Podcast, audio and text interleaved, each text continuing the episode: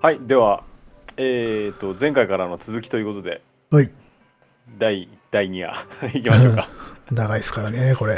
ええちょっとあの、最初の時僕が途中からちょっと鼻炎を発症しま して、ちょっとお聞き苦しかったら、いやいや申いしや訳ないなという感じです。あまりにもこう、込み入った話ゆえに ね、粘膜も混乱したんじゃないですかね。アレルギーが。 うん。いやいや、ちょっとね、ちょっとあの、いつも着ないフリースをちょっと着て着てたらね、ちょっとくしゃみが止まらなくなってしまったんでね、あのちょっともう、乃木くんもちょっとね、喋りづらかったと思うけれども、いやいやいや。ちなみに前回は、えー、っと、どこまで行ったんだっけかね。前回えーは、とあれか、ゴトバインが義時を倒すことに決めましたっていうところか。そうあのー源の方のあれが、血が途絶えてうん。でおいけんじゃねえかみたいな感じですね、朝廷の側がまあ、後鳥羽がね、ちょっと言葉の方がそうですね、うん、幕府と交渉してだんだん腹が立ってきてこいつぶっ飛ばすぞっていう 感じになったところですねそうそうままだまだなんかあの全然前段階を整えたって感じです けどっていうことはまあじゃあ次は挙兵準備ですな、おうんいいですねまあ、いわゆる上級の乱ですよ、うんうん上級の欄へこう話がなだれ込んでいくわけですねこっからむしろ本題っていう感じでおいいですねこれまでなもうプロフィール紹介ですようん投 げ、まあまあまあ ままああ、じゃメンバーあ多いからね、そうそうそううじゃあまあいきますけどん、はいじゃあまあ、さあさあね、あの、まあともかく後鳥羽院による義時追悼計画が始まるわけですよ。うんうんうんとね、ちょっとね、この時点でね、後鳥羽のファミリーがどういう状況だったのかっていうのを説明してなかったなと思いました。おはいはいはいなのでちょっと説明をしますが、えっ、とね、この時ね、後鳥羽はね、もちろん上皇でうん、地点の君。まあ、これ前回話しましたね。いいんですか。そうそうそうそうそう。でね、その次の天皇っていうのは息子の土帝天皇だったんだけど、彼もすでにこの時点で位を譲って上皇になってます。おうん。そうダブル上皇ってあんの、いや、もうあります。えっ、と、このもうこのね、次からトリプルですよ。うんうん、もう譲るために天皇になるっていう話 そうそうそうそうそう。譲りに行くっていう、むしろ。をね。うんはい、で、で、いわゆる東銀、まあ今の天皇っていうのが、現役は、この時はね、そのさらに弟の順徳、順徳天皇。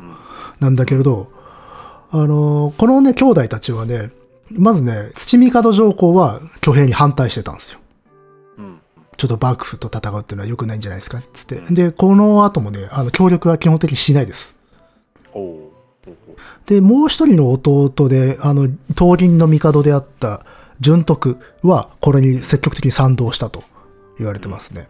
なので、この上級3年、1221年の4月に、この順徳も子供に、あのー帝の位を譲ります。うん。そのさ、うん。そなんと天皇家の人たちはさ、まあ武士がさ、か幕府側の武士がそれぞれ兵力を持ってるのはわかるんだけど、うん。それ天皇側って一人一人なんかこう軍隊みたいなの持ってんの？あ、いいとこつきますね。ああそうですか。あと、まあだからね、武士たちをこう、どうにかね、引き込んでいくっていう工作にこれから入るんですよ。 武士を引き込んでいく味方に。鎌倉の方を。鎌倉の方も、あとね、あの、幕府の御家人ではない武士というのも実はいるんですよ、この時代。ああなるほどなるほど。この間、地頭の話したでしょ。はいはいはい。地頭と呼ばれてるのは、まあ、基本的には、あの、幕府からそこの地頭式に任じられている御家人になるんだけど、別の荘園とかにいるあの武士ってのがいるのよ。その幕府から派遣された地頭ではない、うん。ああの、荘園の管理人たちってのがいて、そういう人たち、この人たちはね、幕府の御家人ではない。おう。そういう武士も一応いるにはいる。うんうんうん。っていうのと、あとね、あのーさっき朝廷が軍事力持ってるのかっていうと、この時はね、あの、北面と西面っていう、一応ね、なんていうの、ボディーガード的なうん物資っていうのは抱えてる。うんうん北面の武士、西面の武士っていう。うん。もともとはね、北面の武士っていうのが伝統的に存在したんだけれども、あの、後鳥羽の時に、あの、西面の武士をさらに増やしているっていう、うーん。北面と西面っていうのは方角の、うん。西ね。うんそうそう、北と西側にその詰め所があったから、そういうふうに呼ばれている。うん。で、これが一応直轄の、まあ、軍、なんだろう軍事力というよりかは、まあ、護衛みたいな人たちなんだけど、これが、いわゆる中核になっていきますね。ほうん。で、あとは、あの、京都でお勤めしてる武士もいるのよ。う。お勤めしてる武士っていうのは、それは、えっと力ね、言ってんのあ、幕府から派遣されている人たちっうんうんうん。ていうのもいるので、なので、実はあの、この周辺、京都周辺には武士は結構いるんですよ。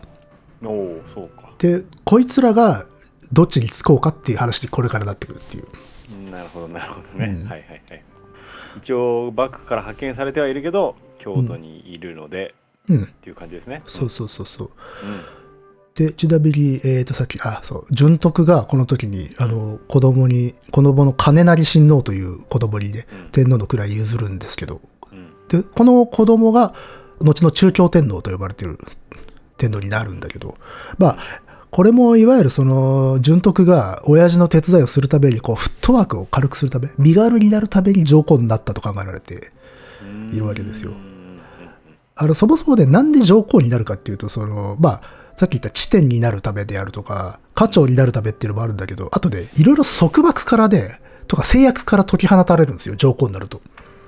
ほ天皇だといろいろな、こう、やっちゃいけないとか、いろいろな制限があるわけですよ、行動にね。ううんでも上皇になると天皇じゃないので、いろんなことできるうっんていうので、実はこっちの方が政治がしやすいとか、物事を動かしやすいっていうことになるわけですよ。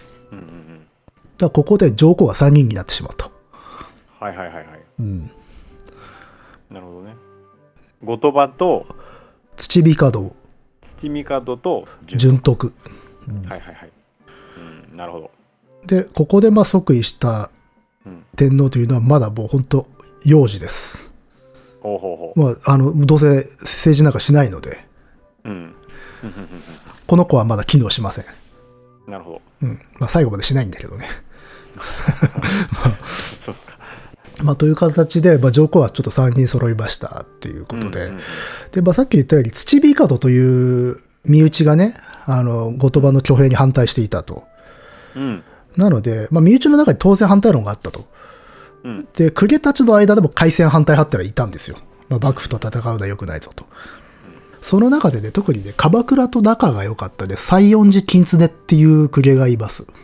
西園寺金ね金常。うんうん。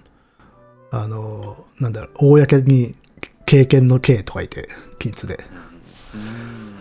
で、この金常さんはね、この人はあの、ミトラちゃんのね、幕府行きを推進した人で、うんまあ、公部、いわゆるだから武家と朝廷の間を取り持つような活動をしていた人なんですよ。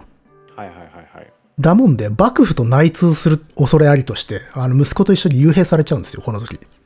はあはあはあ、早早めに幽閉ですかそうそうそうそう。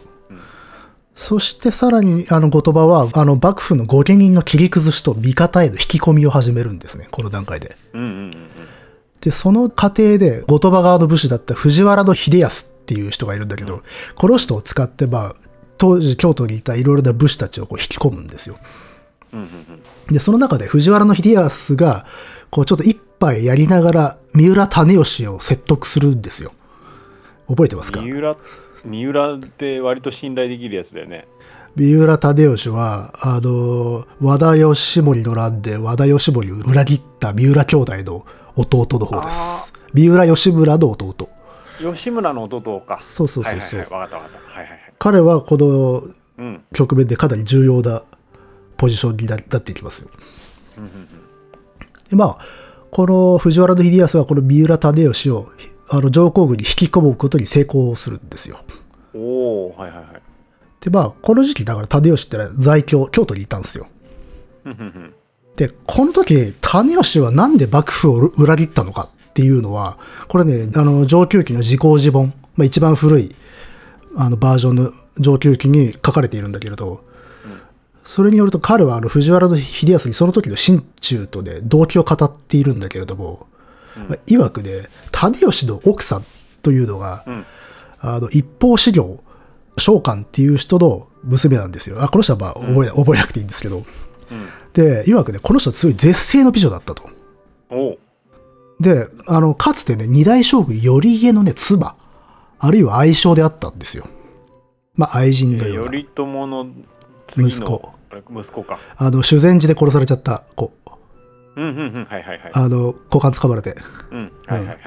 ああれのまあ愛人だったんですよ。はあだったと言われていて。で、そのね、頼家の子供も儲けてたんですよ。おうで、その子供が善行だって言うんですね。で、これは覚えてないかもしれない。善行。覚えてないかもしれないけど、善行。はいはい。ちょっと、うん、なんか。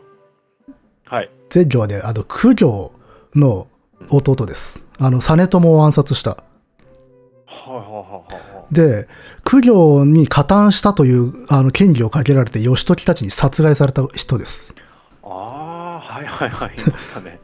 そしてね、はいはい。これ別の文献にはさらに英術っていう子供もいたとされていて、うん。で、英術はっていうと、こちらはね、ちょっと信憑性に欠けるんで、本当の話とは言い難いんだけれども、あの、和田氏の残党に担ぎ出されたので、自害に追い込まれたと言われてるんですよ。うんうんうん。ただちょっと本当かどうかわからない。なので、つまり、この奥さんっていうのは、夫を時政、うん子供を義時に殺されてるの。はいはいはいはい。なるほど。うん。ああ、はあはあ。それはもう、なる揃ったね、条件ね。そうそう。なので、この奥さんはね、種吉と再婚した後も、あの、男であれば、深山に遁生して念仏。まあ、あの、仏門に入って亡き夫と子供の菩提を弔うこともできるのに、女の身の上だからそうもいかないって言いながら、いつもこう、悲しみに暮れていたらしいんですよ。うんそれを種吉は不備に思っていたと。うんうん。そして、あの、妻を思うがゆえに、あの、鎌倉と田本を分かって京都に来たと。うん。それで、いつか北条に復讐しようと思っていたっていうんですよ。おおー。でね、その時のね、種吉のセリフっていうのが書かれていて、これがね、えっ、とね、三千大世界の中に黄金をつびて候ろうとも命に変えば物ならじ、ばして惜しきは人命なり、割りなきすくせに泡濡れば惜しき命も惜しからず、されば種吉が都に登り、登って陰に召されて参り、謀反を起こして鎌倉に向けて良きや一社を、夫妻の心の慰めばやと思い候ろうつるに。 っていう、ちょっと読みにくいんですけどね。感動的だ な。いや、わかんないけど。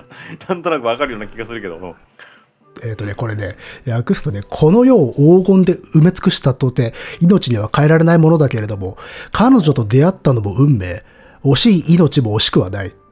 だから俺は京都で後鳥羽に仕え、謀反を起こして鎌倉に一矢報い、彼女の心を慰めたいのだ。って言ってるんですよなるほど。うんちょっとね、この時代の価値観からすると信じられないようなセリフなんだけど、まあ、あ、そうなのうん、まあだって、もうちょっと損得感情で動きますから。うーんう。ん、実際この後損得感情で動く奴らしか出てこないからね。じゃあ、純情派だ。そう。だからちょっとにわかには信じられないんだけれども、そのうん。上級期自己自分にはそう書かれてるんですな。うーん。なるほどね。ただ、いや、お前も和田とか裏切ってるじゃんとか言いたくなるんですよね。ああ、そうか。まあまあまあ、しかしこういう話だったと。うん。で、まあこれはまあ三浦種義のまあ事情、ケースなんだけれども、もう一人特筆すべき人がいて、あの、京都守護の大江大江戸近弘っていう人がいたんですよ、京都に。うん。で、この人も後鳥羽型に加わってるんですね。おーえ、はい。これはね、あれです。義時と共にあの幕府を指導していた重鎮、大江の広元の息子なんですよ。。はいはいはい。広本いましたね。はいうん、結構幕府のトップですよ。今。それの息子がね、後鳥羽型についちゃったの。おお。ちあ、萌えなんだっけん近広。近広ね。はい。まあ、という感じで、まあ、鎌倉時代のね、戦乱ではありがちなことではあるんだけれども、この幕府の御家人の中には、これ、兄弟とか親子とかで分かれて、うんあの、上皇型に首した者っていうのがいたわけですわ。うんうんうん。なるほど。まあそれっていうのも、当時の武士っていうのはさっき軽く触れたけど、兄弟とか同族が在地と在京に分かれて、それぞれ分担して活動してることが多かったの。うん。あの、在地っていうのは本拠地で、地元。はいはいで、在京ってのは京都。うん。さっきだから、あの、まあ、京都にお勤めしている武士がいるって言ったじゃん。うんうんこういうのって大体分家とかがね、行ってたりするわけよ。うん。うんうんうん。そうすると、すそのごいみたいな感じで。そうそうそうそうそう。そうやってまあ、こう、京都と在地に両方、こう、同族を置くことによって、まあ、コネクションを強めてね、あの、やり取りを常にできるようにしておくっていうことなんだけれども、だから意外と当時はね、武士たちっていうのは京都とつながりが深かったんですよ。うん。なんか草深い田舎にいるみたいな、東国にいるみたいなイメージあったんだけど、実は必ず一族の中からこう、京都に行っているような人ってのはいて、ううん、そこと相互のやり取りずっと続けているので、京都情勢っていうのはかなり地方の人たちは持ってたのね。なるほど、なるほど。うん、ただ、逆に言うと、そういう中で、あの、お互いがね、仲悪くなってったりするわけだ。在京は在京のコネクションで人脈ができてくうんる。で、在地は在地でさ、まあ、本来の、まあ、自分たちのルーツで根を張ってさ、そこで活動するんで、だんだんだんだんこう利害がね、ずれてくることがある。摩擦が生じていくわけですね、親類の中で。そうそうそうそうそう。で、最初は何スパイ的な感じもあるわけいや、あの、普通におお勤めなんだよ。あの、大判役っつってさ、京都に、あの、警護の任で行かないといけなかったりするし、うん奉公の一種でね。その一応そういう方向だけど京都のうん。情報もこっちに伝えろよみたいな、だそういう、あの、役割持った武士もいたでしょうね。うん例えば、あの、これまでちらっと出てきていた北条義時うん、の弟に時房っていうのがいるんだけど、彼は在京経験が結構豊かなのよ。京都にいることが多かったんで、あの、京都との交渉であるとか、京都との、まあ、これからの戦いに関しては重要な役どころになってくる。まあ、だから京都情勢に通じてるから。うんだからまあ、そういう、いわゆる情報的な、情報戦的なことはやっていたでしょうね。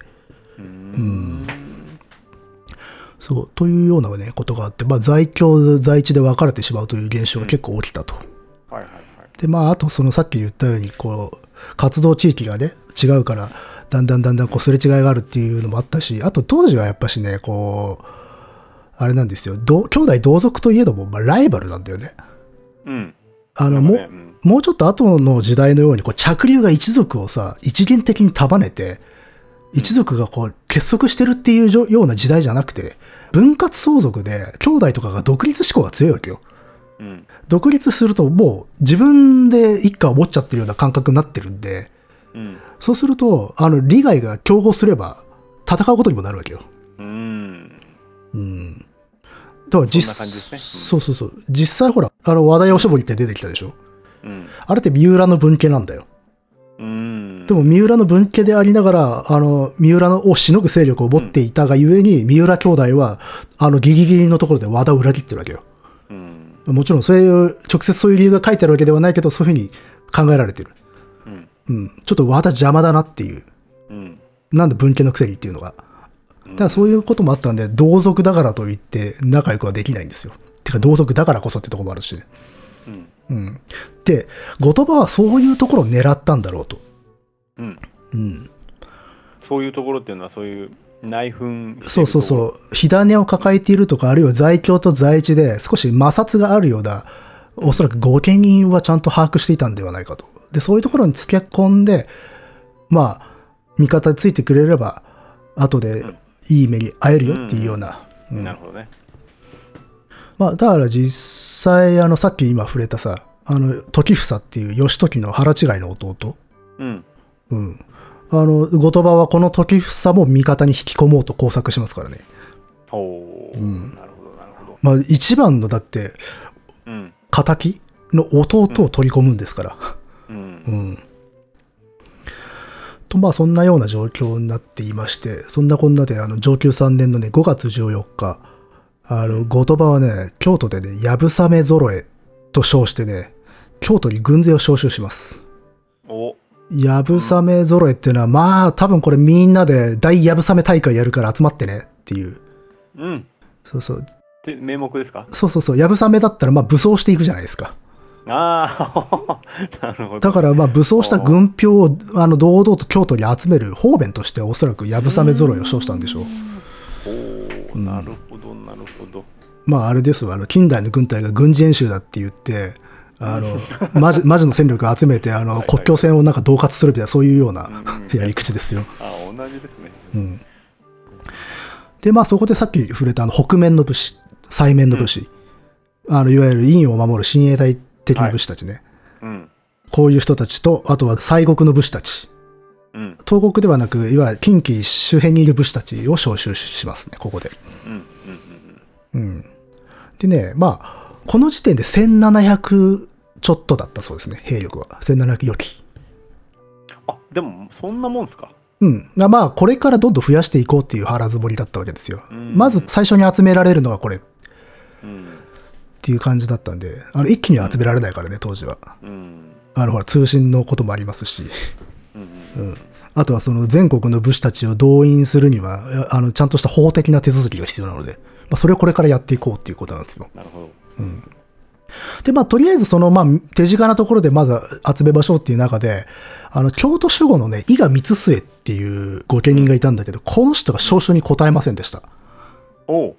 あの、さっき出てきた、大江の近広も同じ京都守護だったんだけど、うん。まあ、まあ、要はし、京都を守護するために、まあ、派遣されている、出向している幕府の御家人なんだけど、うん。この大江の近広は言葉型についてしまった。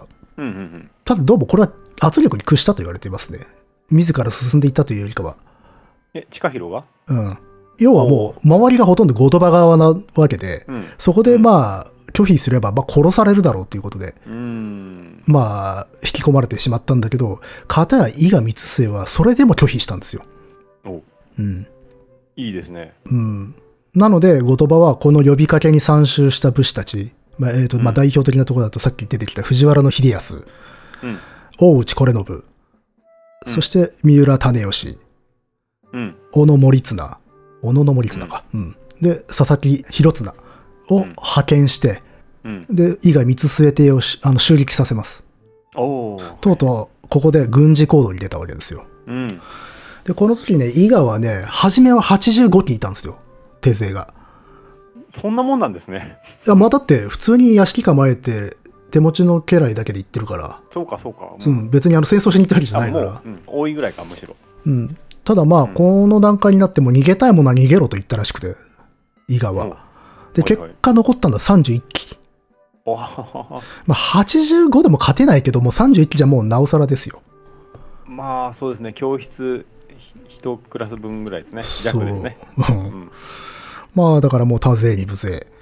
はい。でもそれでも優先完投してね、あの、後鳥羽型の武士を35人討ち取ったらしいんですよ。うんうん。それでもまあ、収穫適せず、最後は、うんあの、む息子を殺して自害しました。本人が息子を殺して。そう、まあまあ、息子も自害ってこと。まあ、は自分が手を下してやったというような、楽にしてやったというような。あうんで、まあ、その時息子は14歳だったらしいですね。ああ、14、中学生か。まあでも、この息子も戦ってるからね、ここで。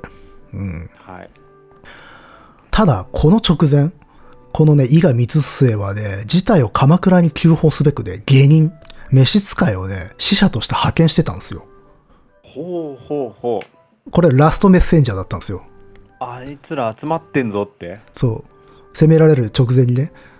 ほう。で、こやっの、たね。この芸人はね、京都を出て関東にこれから向かいます。うんうんうんうん。馬で。うん。まあ、馬ですね。馬、はいはいはい。ドキドキだね。うん。で、まあ、そこで、あの、伊賀はまあ、討ち死にするんですが、まあ、後鳥羽はね、その潔い伊賀の死を惜しんだらしいんですよ。はいはい、はあ、い。もったいないやつ殺しちゃったなと。でも、まあ、しょうがない。抵抗しちゃったから。で、ここに、まあ、要は先端が開かれたわけですよ。まあ、直接的な軍事行動であると。うんうんうんで、彼は、あの、後鳥羽は、この伊賀を血祭りにあげた後、ついに、あの、北条義時追悼の印税を発します。なんだって義時、北条義時追悼の印税っていう、まあ、義時、全然何う義時を討てというあの上皇の命令、ーん。うん、まあ、宣戦布告みたいな感じですかえっ、といやあーとあれですね周りの人たちにあの無本人だから殺せっていう命令を発す周るりのって人たちいう、ね。はいはいはいそうそうそうそう、ーんただまあでこの院宣の文面もこの上級期時効自分に載っているんだけれどもうん。まあ、あの仏がね現存してるわけではないので本当に発せられたものなのかどうかはわからないが、えー、とあの長村義友さんという研究者がいわばこれは実際に発せられてかつこの時効自分に載っている文面は、まあ、本物と同じであった可能性が高いっていうようなことを書かれてますね。うんうんでまあねこの印税はね時効自分によると武田小笠原小山、宇都宮、長沼、足利、三浦、そしてあの北条義時自身の弟である時房に当てて発せられたっていうことになってます。うん。時房もうん、要は身の回り、義時のすぐ周りにいる御家人たちに向けて命じたわけですよ。うーん。ちなみにこれ、じ上級期によってね、この当て先微妙にメンツ変わったりするんだけど、あ、そう。まあでもまあ一応これで説明されることは多いですかね。で、さらにこれに続き、追悼の感染時というものも発せられます。何それまあ内容同じなんだけどね。これはね、隠然と感染時ってちょっとややこいのだが、うん出し方の形式が違う命令書。うん当時も天皇や朝廷から出される命令っていうのは様々に形式っていうのが定められていて、それによって名称も、えっ、 PDF ですとか と、まあ、もっと法律的なね、法的なあそうなんだ区分 でね。まあ、それにより名称も変わるわけ。同じ命令書なんだけど。で、最初に出てきた院前っていうのは上皇の命令なんだけど、あの、院って、後鳥羽院の院ね。うんはいはがいはい院が遷するって書くんだけど。うんこれはね、少し私的な形式なの。うんで、一方の感染時っていうのは、天皇の意思や命令を太政官の承継、つまり、えっと、偉い偉い苦行が朝廷の弁官に発給させるという命令書なんですよ。 これ、えっと、簡単に言うと、朝廷の役所から出すっていう。うんうんううんん。はいはいはい直接ではなくそこを介してそうそうそうそう。発せられるってことですねまあ、だ院前ってのは上皇が個人として出すような命令で、うん感染時っていうのは天皇を含めた朝廷からの公式な命令みたいな、そんな感じですかね。うーんなるほどなので、感染時の方は貢献の発動としてのあの動員令と考えられてます。うん貢献、公の権力。うんまあだからこういった2種類のものを出すことで、管轄とか範囲を絞らず広く諸国のものを動員できるようにしたっていう解釈もあります。ただ、このどっちを重視するかで、この後鳥羽の挙兵の性質が変わってくるんですよ。うん。そもそもこの乱ってね、あの、本質的なところで、まあ一つ大きな議論がね、ありましてね。で、この、その議論ってな、何なのかというと、後でちょっと触れると思うんだけど、これは倒幕なのか、義時追討なのかっていう議論がある。うんうん幕府を倒せっていう命令なのか、義時を倒せっていう命令なのかっていうのは、これちょっと施設が分かれてたのね。うんで、それをどっちを取るかで、この隠然と感染時の、あの、ウェイトが変わってくるっていうような、まあ、感じなんですよ。 まあちょっと性質の違う命令書は2つ同時に出したってことなの。うん内容は一緒よ。うん。うんなのそれねで、どれぐらいどれぐらいの強制力つうか何それを受け取ったらもう完全に従わなきゃいけないのかああ、それはでも、あれですね。この後、語る感じになってきますね。はいわかりましたまあ、その強制力を信じすぎたがゆえの、みたいなところがある。うんで、まあ、じゃあ、せっかくなんでね、ちょっと印税の方読んでみましょう。あはい お願いしますちょっとせっかくメモしたんで、これこれはね。 はいちなみにこれのね、読み下し文はね、酒井光一さんの上級の欄に載っているので、興味のある方は読んでみてください。こういうのは原文で触れると盛り上がるんでね。はい あの、その昔、あの、上級期に残されている方は、変態漢文なので、読むのちょっときついと思うんで、もう酒井先生の本で。素人には何の話だか分かんないんで大丈夫ですよそうですか。 まあ、じゃあ、えっ、と、まあ、印前ね。えーはいお願いします院前を被るに家楽。故、右大臣皇居の後、慶人ら一重に聖断を仰ぐべきのよし棒差し部。よって義時阿孫武行の陣たるべきかのよし、おぼし別のところ三大将軍の遺跡関連するに、人なしと称し、主樹坊主宗あるの間、勲功の職を譲ぜられるによって、摂政の子息に変えられおわんぬ。しかれども、幼霊美式の間、かの阿孫、小、生、生を野心に受け、剣を弔意に枯れり、これを正道に論ずるに兄しかるべけんや、よって今より以後、義時阿孫の武領を長寿し、しかしながら、えー、永金に決すべし。もしこの五条に関わらず、なお反逆の企てあらば、早くその命を落とすべし。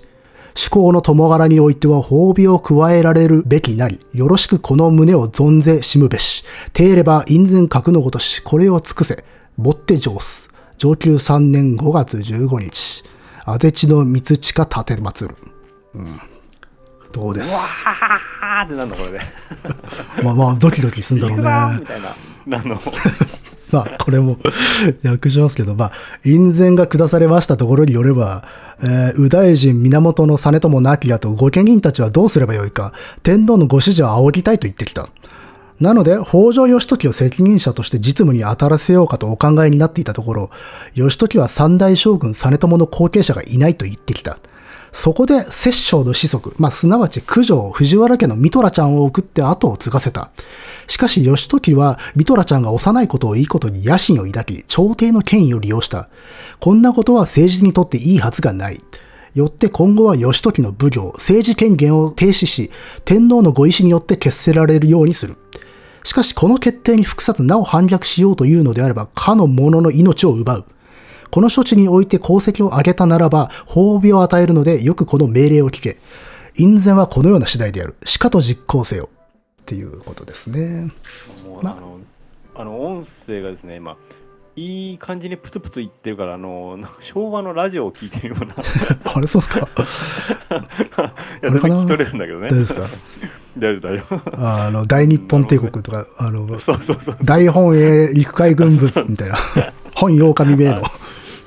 あんな感じがしますねああなるほどまあまあまあいやでも分かりました簡単に言うと、義時から実権を剥奪すると。で、言うことを聞かなきゃ殺すっていう、こういう感じですなね。るほどはいじゃあね、ついでにね、 感染時の方も読みますかね。あお願いしますこれね、尺もったいないんですけどね、これちょっとこの2つはね、マジで歴史的に超重要な命令書なんで、いや行きましょう行きましょう。うんこれはね、暗門。つって、まあ、あの、下書きとかね、あの、写しなんだけど、それが残っていて、それの、んそれによる記述ですね。えー、右弁官下す。ご機内諸国、東海、東山、北陸、山陰、山陽、南海、太宰府。まさに早く陸の神、平の義時阿孫の身を追悼し、院の長に参らせ、えー祭壇を被らしむべき諸国、守護人、地頭らのこと、右右大臣直を立てまつりてセンス。先つこと関東の成敗と称し、天下の政務を乱す。わずかに将軍の名を大すといえども、名をもって幼稚の弱いにあり、叱る間、角義時阿孫、えー、一襟原子を共鳴に借り、欲しいままに祭壇を都否にいたす。天津さえ己の意を輝かし、貢献を忘れるがごとし、論の制度を謀反と言うべし。早く五期七道諸国に激し、かの阿孫を追悼せしめ、かねてまた諸国荘園守護人自頭ら、根性を不べきの胸あらば、おのおの院の長に参り、上層を不べし。上に従いて長断す。そもそも国際、えー並びに両家など、えーことを臨仏に寄せ、さらに乱行いたすこと流れ。ことにこれ厳密、イエツすべからず。てえれば諸国承知し、戦によりこれを行え。上級3年5月15日、大師三好の阿孫、大弁藤原の阿孫。いやー、どうですか。うわーってなる なるんですね。行くぞーみたいなえーと、じゃあこれもね、現代を公約しますとは。右弁官下す。五機内。えー、五機内って、大和山城泉だから、まあ、あの、近畿ね、近畿地方のことね。んはいの諸国は速やかに北条義時を追悼し、その身柄を院の長、えーと、上皇の役所で、に連れてきて祭壇を仰ぐこと。まあ、だから判断を待ちなさいと。で、諸国の荘園、守護人、地頭らはこれを遂行せよ。えー、右大臣、えー源の道輝、えーこれ古賀道輝だな。が、天皇の意思により命ずる。義時は関東の決定であると称して天下の政治を乱している。ビトラちゃんは将軍ということになっているとはいえ、未だ幼く、そのため義時は偉い人の言葉を利用して、都でも地方でも好き勝手に政治的な決定を下している。それどころか調子に乗って天皇の定めた法など忘れてしまったかのような振る舞いである。これは謀反である。早く五期七道を全国に命じてあいつを追悼させるべし。諸国の荘園、守護人、地頭らで何か言いたいことがあれば、院の長に来て言いなさい。えー院、上皇がそれを聞き届けて判断、採挙しよう。諸国の長官や荘園の領主たちは天皇あるいは上皇の判断に任せ勝手な振る舞いはしないように。以上のことを諸国の者たちはよくよく理解し、しかとこの命令を実行せよ。へえまあまあ同じような内容ですね。まあそうですね内容的にはそんなにかかったところはない、ただ、えっ、とね、内容はほぼ一緒なんだけど、院宣は宛先が特定の御家人、個人に定められてましたな。さっき、あの、武田とか、小笠原っていう名前が出てきてたけど、この感染時っていうのはね、文中にあるように、御畿内の諸国、そしてあの、諸国の荘園、守護人、地頭らという人々に対して広く命じてる。個人ではなくて。うんうん。なので、貢献による命令っていう感じが強いですね。うーんなるほどねうん、特にまあ京周辺とか西国に向いてるねあの五畿内の諸国はとかって言ってるからっうんうんうんていう感じでまあ今この「隠然と感染時」っていうものを紹介したんだけれども、まあ、これらのツイッ闘命令の検討を含みつつ、学者さんの間ではさっきも言った通り、このゴトバインの挙兵っていうのが倒幕なのか、鎌倉幕府を倒すことだったのかどうかという点で議論があります。うんまあこれね、古くからはね、これ倒幕であったと考えられてましたわ。うんうん幕府を倒すって。多分ね、我々もそう習ったんじゃないかな。学校まあでなんは。かこう、うん、幕府対みたいな感じで幕府習対った気がします天皇、まあ上皇って感じだよね。うん、だって義時なんて多分、うん習ってないような気がするもんなでもね、さっき見たようにね、実は義時が名指しされてんだよね。うんなるほどね、うんまあまあまあ。だからまあさっき読んだな、印前によれば、まあ、後鳥羽院っていうのは、まず義時の武領を長寿。つまり政治権力を剥奪せよって言ってんだよね。で、もしそれに服さないときはやっちまうぞって書いてあるわけ。うんで、幕府、まあ、当時の言い方であれば関東とかっていう言い方するんだけど、関東を倒せとは言ってないんですよ。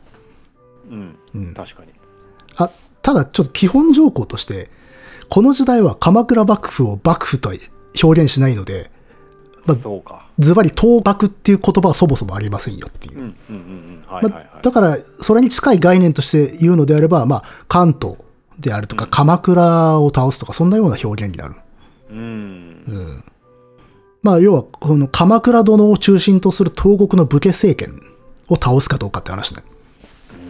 うん、で、それを、その政権そのものを倒すのか、あるいはその中心で剣を握る、まあ、義時個人を打つのか、この問題。で、昔はその倒幕だって当然のように言われてたんだけど、最最近では、まあ、幕府というよりかはあくまで義時狙い撃ちの計画ではないかと言われるようになりましたな。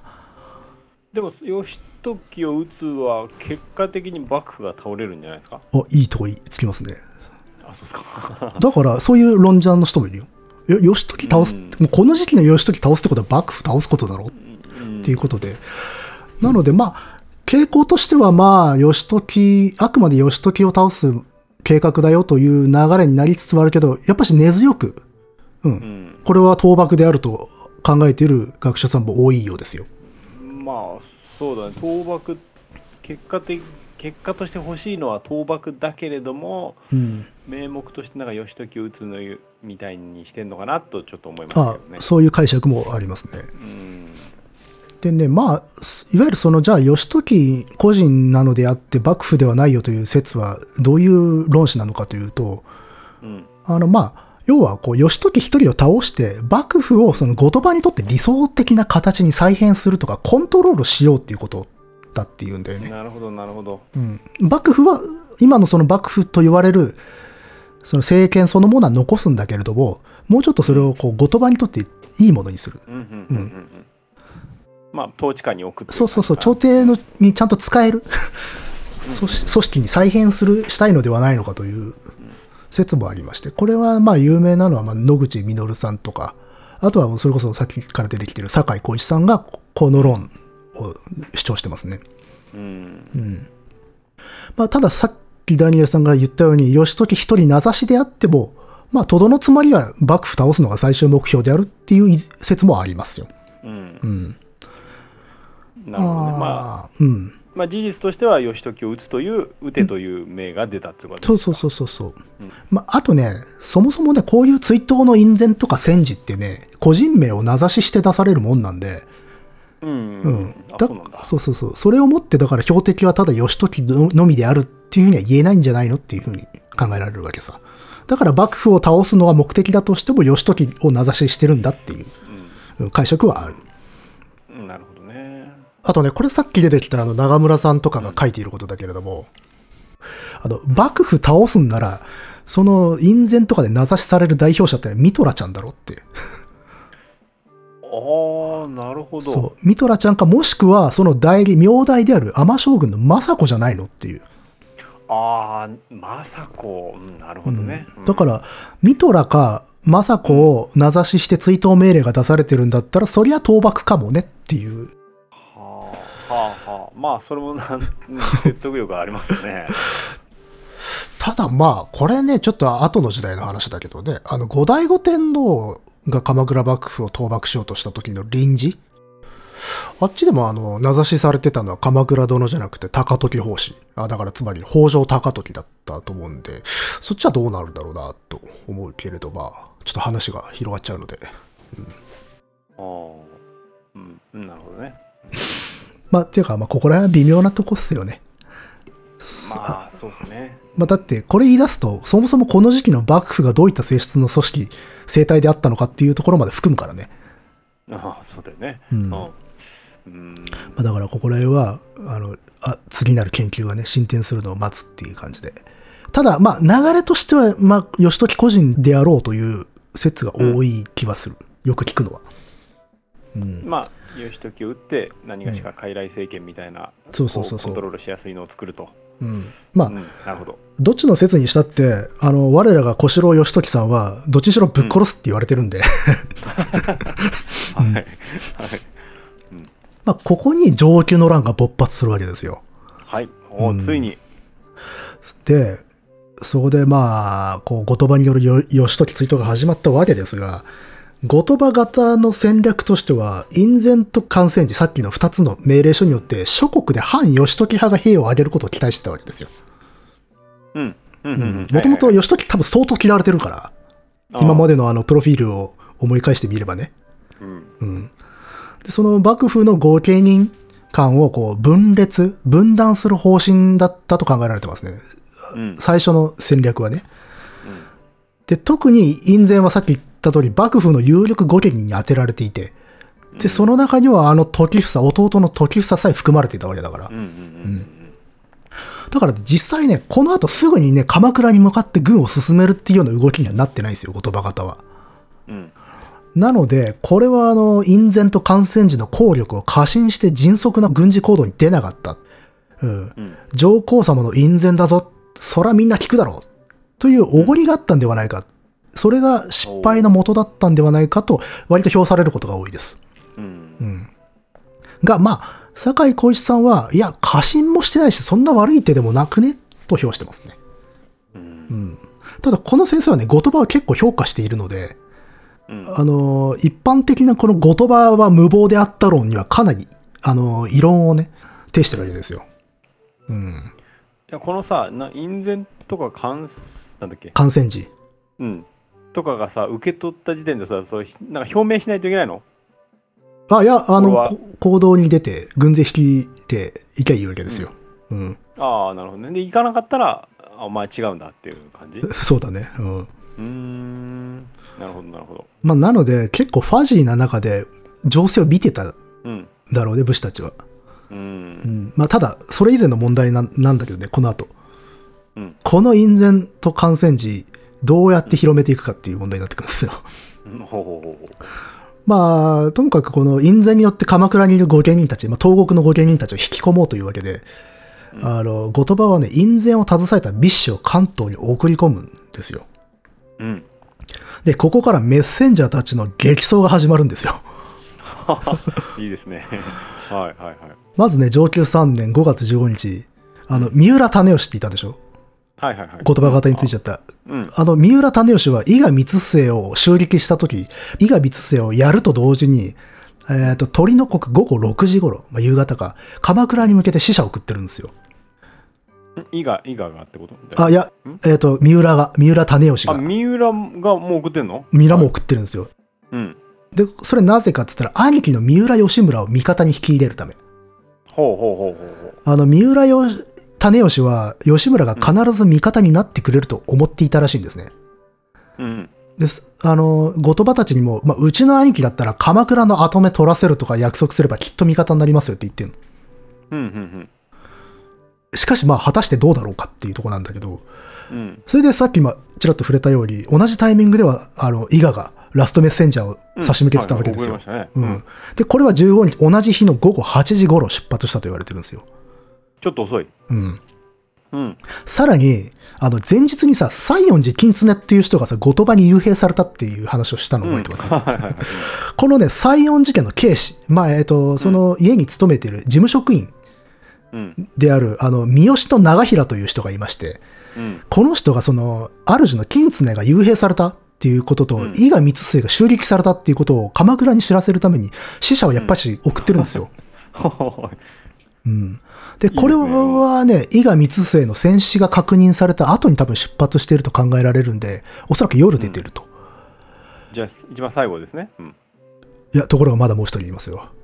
もう一人は。はいはいはい。あの、よく16日のね、えっ、と、虎の国、えっ、と、明け方の4時前後に、あの、後鳥羽の印前と感染時を持った密使、要は後鳥羽型の密使、うん。あの、押松という人物なんだけど、この押松が鎌倉に向かいます。はあはあはあ、お始末ね。はい。この押松っていうのも、まあ、しもべ、召使いですね。はあはまあ、えーと、まあ、後鳥羽型のふ司令官である、あの、藤原の秀康の諸従だとも言われてますね。うん。あはあ。で、まあ、この4人の鎌倉行きが始まるんうだん。けど、このおし、うんお始末はどんなあれを送った、んどんなメッセージを。あ、あれですよ。さっきああ、そうか。読んだ、印前と感染時です自よ然。と感染。これが一番大事なんです よ。後鳥羽型からしたら。これを鎌倉とか東国にばらまけということですよ。はいはいはい。で、まあ、この4人の鎌倉行きっていうのはもう多分ね、日本史上、最も ね、重要かつ有名な伝言レースなんですよ。はいはいはい。これ、これ熱いですね、これ。はこれはだから早馬なんで、まあ、東海道大競馬って感じですね。あはあはあ。で、まあ、この間残念ながら、まあ、こいつらの旅程ってのは詳しいことは残されていないけれども、うん。まず伊賀光末の使者が、ラストメッセンジャーは5月19日の昼12時頃鎌倉に到着したと言われてます。昼12時、はい。うん。で、さらに、東鏡によれば羊の国、えっ、と、だから午後2時頃に、三好の長平、西園寺の警視、三好の長平の使者が到着しました。うんうんうん。で長平の下。うんほう三浦種義の使者もおそらく夕方までにはついていると。夕方までに最初に出たのに。うん。うん。そしてね、後鳥羽の院前を持った押松うん。は、猿の国、午後4時頃に到着しますね。 4時ぐらい。はいはい。うん。が、これね、えっ、とね、上級期時効時本だとね、伊賀光末の使者は鳥の国午後6時頃に到着ってあるんで、あの順位変わっちゃうんだだよいね。うぶ、だん、いぶ順位が変わってきますね。そう。えっ、と、まあ、これち、ょっとおうん。文面だと、伊賀の方眼の芸人も、同鳥の国に月に蹴りって書いてあって、あれと思って読んでて、うんあ、こっちだと遅いんだなっていう。うん。ねだいぶオッズが変わってくる感じですけど、え。この違いは結構大きい。うん、だいぶ違いますね。だってこうな順位る変わっちゃうなそう、こうなると一番遅く出たお始末に抜かれてるんですよ。8時間ぐらい確そうだかねうんずれてんだよ、あれ。うん。すごいズレがある。まあだからここら辺はちょっとね、わからん。正確なところは。はあただよく言われているのは最初に言った、まあ昼頃に伊賀の死者、はいはいはい。午後2時頃に西園寺、えっ、とまあ三好の長平の死者。で、長平が2位。はいで、お始末は午後4時っていうのはよく聞かれる。はいはいはい。で、三浦種義の死者がいつ頃ついたかっていうのはなんとなくはっきりしないですね。まあでそうも、なんだ。ただ言えるのは全員同日についてます。うんうんううん。ん、だから、まあ、あの同じ19日なので出発から3日半から4日ほどで到着してますねうん、京都から鎌倉ですよすごいですね。これ確かね早馬では最速の事例じゃないないかなあ、そだから早馬で京都から関東どんぐらいかかるんですかっていう時大体3日半とか言うのはこっから引いてる数字だと思いま すよ、う。そっか。うん、でもこれ相当早かった。早い相早当い早くて。うん。確かね通常だとね7日と想定されてるんですよ、うん。まあ、で徒歩だったら15日か16日うんだと言われてますな、これなんか伝言用の早馬みたいにいいのあまあ交換はしてるんじゃないかなうん乗り持たないから乗り潰していくんじゃないかな。うん、あ、なるほどね。ただ、あの、本人たちが最後まで言ってるんで、まあ、駅伝とか交代でないうん。わけだから、ほぼ本人は不眠不休じゃないかなと思うよ、これ。すごいな。うん。さすがだな。馬乗りながら寝れないもんな。そうそうそう。と、まあ、こう、幕府側のね、ランナーである、まあ、三末と長平の死者は当然、あの、京での出来事を幕府に知らせます。うんうんうん。はい。この二人が途中でどうにかなってたら、事態はマジで大きく変わってたかもしれんですね。うんううんんうん。まあ、ただこのくだりはちょっとね、劇的に過ぎるので、殉職もあるかもしれない。上級期と東鏡で。おおー、うんそう。いずれも、あの、100%信頼できるという資料ではないからね。うん。まあしかしこのメッセージ対決でも一本うん。いけそうですね。三谷さんあたりなら。ああ、うまいだろうね。 う。うんん。まあ、それと同じくして、種吉の使者が、まあ、三浦義村に面会を果たします。種吉が、美濃死者が吉村、あ、はいはいはい。お兄ちゃんに、あのそうそうそう。で、はいレターを渡してますわ。レター、はい。でまあ、文面はね、吾妻鏡に書かれていてね、うん。えー直上に応じ、右京長を中すべし、勲功の章において、恋によるべしのよし。えっ、と、まあ、院のご命令に従って義時を殺すべし。褒美は望みのままに与えようという内容ですね。うんで、まあ、この使者はおそらくこの後鳥羽の命令書を持ったお始末の存在についても多分吉村に話したんでしょうね。一緒に来てますよと。うんうんうん。で、その時、お始末はどうも鎌倉のどこかに潜んでいるらしいんですな。はいはいはい。あの、今、いきなり誰かに構わず命令書を渡すわけにいかないから、うん。まあ、だからそれこそこの三浦種吉ラインで吉村が同意したら拡散するつもりだったのかもしれないですな。うんうんう。ん。あの、で、まあ、ここで、まあ、後鳥羽の隠然と感染時が、この鎌倉の御家人たちの手に渡ろうとしてたわけですよ。うん。うん。で、当時の鎌倉にはおそらく潜在的な反義時派がかなりいたんだと思いますよ。はいはいはい。これまでのね、あの、北条ファミリーのやり方を見ていればさ、 う。うんん。なるほど。あるいはちょっとこう、幕府内の主流に乗っかれずね、ちょっとうだつの上がらない御家人たちもいたかもしれない。うんう。ん。これは一切が覆るチャンスかもしれないと。さあ、義時大ピンチ。そう、そういったところに火がつけばあり、あるいはっていう状況ですよ。うん。じゃあそこでどうする吉村。うん。ただまあ思えばね、畠山重忠の乱の時といい、和田合戦といい、これまでちょっと油断のならん動きをしてきた吉村なんですよ。うん。で、他の御家人たちからも、三浦の犬は友を食らうぞ、というふうに言われていた人ですから。が、結果としてね、弟種吉はね、この兄貴のね、思考を見誤りましたね。おじゃあ、つかなかった。吉村はね、即座に死者を追い返して、そのままストレートに政子と義時のところに行って事態を通報するんですよ。おーっと、熱い。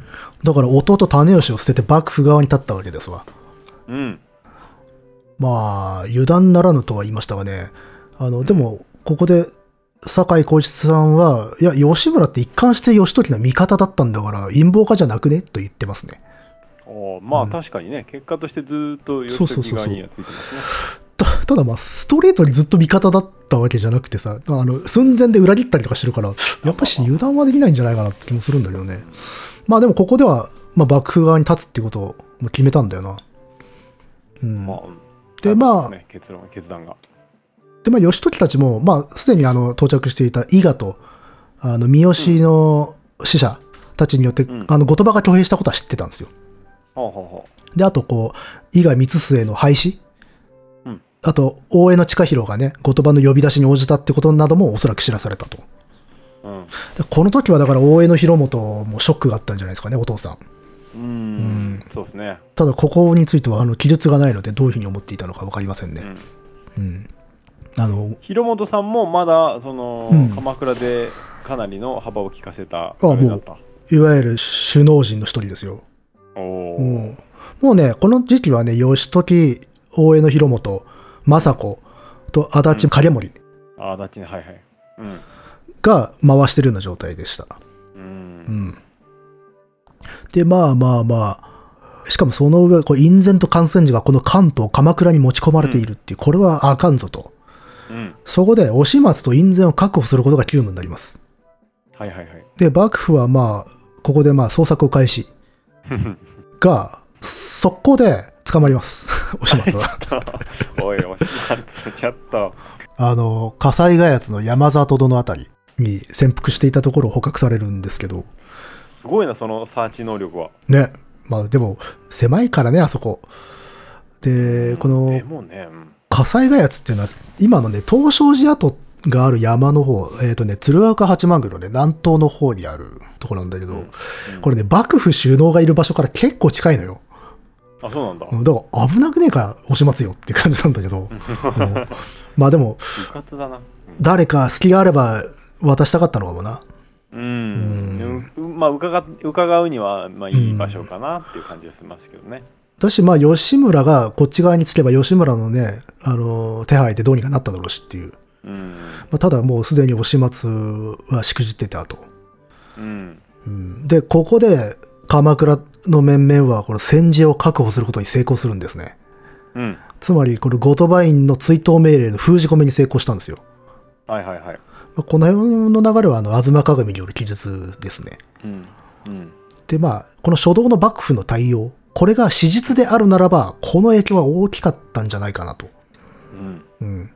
まあそりゃそうだろうなそうそうそう。そしてね、この三つ末、うん伊賀三つ末のこの名もなき死者と、三好と長平の死者の功績は大でしょうね。そうですねうん、ここはもう鎌倉でゆっくり休んでもらいましょうと。そうだねこれはうん。かなり大きな仕事を果たした果ね、たした、もう全力で寝寝るだろうね、この後。うんそう ねでも伝令史上でいナンいバーやワンー、でしょ一番でかい仕事をしたでしょううね。んで、まあ、一方、三浦、まあ、三浦種義の死者はまあ仕方ないにしても、お始末のしくじりはでかいっすね。そうねお前何捕まってんだよって話だから。本当だよ ね片や偉大な伝令うんを伝えておきながら片やちょっと引っ張ったなうんうん。まあ、っていうことでもう大変なことになりました。鎌倉大騒ぎだったらしいですよ、本当に。うん大騒ぎだったと書いてありますね。 うんで、この後、ここがまあこの時代らしいなと思ったのは、あの、幕府の面々ね、陰陽師、陰陽師をここで呼びます。陰陽師を呼ぶ陰陽師呼んで、とりあえず占いしてます。 それそれ大丈夫か俺たちっていらうし。いので、まあ、まずやることかね占い占いの結果も関東安泰であるっていう。うーんおうおうあのね、ちょいちょい占いしてるんですよ、東鏡読んでっと。あそうなんだうん。まあ、というか、あと、そのなんか、不吉なことが続きました、みたいな記事がいっぱいあったりとかするんで、やっぱしね、そういうの大事なのよね、この時代の人は。うーんで、まあ、この時のこの後鳥羽の挙兵が明らかになった時の鎌倉の衝撃っていうのは、まあ、計り知れなかったでしょうよと。うんうんまあ、朝廷とか後鳥羽との関係が悪化していたのは事実にしても、まさか討伐命令まで出してくるとは、と。うんうんで、現実に軍票、あの、兵を集めるまで行くとは思わ思ってもいなかっただろうと。うんうんまあ、だからこれ、頼朝の東国政権発足以来の最大の危機と言っていいんじゃないですかね。うんうんということで、この鎌倉の御家人たちが政子の屋敷に集まりました。おこうれ緊急招集ですな。うで、ここから超有名らしいんですよ。 んまあ僕でも知ってますなんか演説 をそうそうそうそうあれですよねう中盤のハイライトだね。んはいはいはいただこれね、超有名な割に、いかんせんこの東鏡と上級期自業自分とではね、記述が違うんですよね。あそうなんだそうそう。あの、単位は大きな流れは一緒なんだけど、あの、ディテールがだいぶ違くて、うんまずはね、東鏡では、ま、そもそもメンツが違う。おううん。東鏡では、宗州、武州、えー、先の大寒冷前門、先の武州、あーだからこれは、義時と、うんあの、異母帝の時房と、義時の息子の安時うんと、あと大江の広元と、ん足利義氏と、あと政子のサポート役として、秋田城之助景盛、だから足立景盛が集合します。はいうんで、ここでこの幕府代表の名代、天将軍たる政子の演説が行われるわけですよ。うんで、多分まあ日本史上一番有名な演説の一つでしょうね。うんうんあと日本の女性史においても、まあ、必ず出てくるような特筆さうれんそうでるすね演説ですな。うんで、まあ、よく引用される東鏡の方をちょっと読んでみましょうか。はいお願いしますえー、皆心をいつにして立てまつるべし。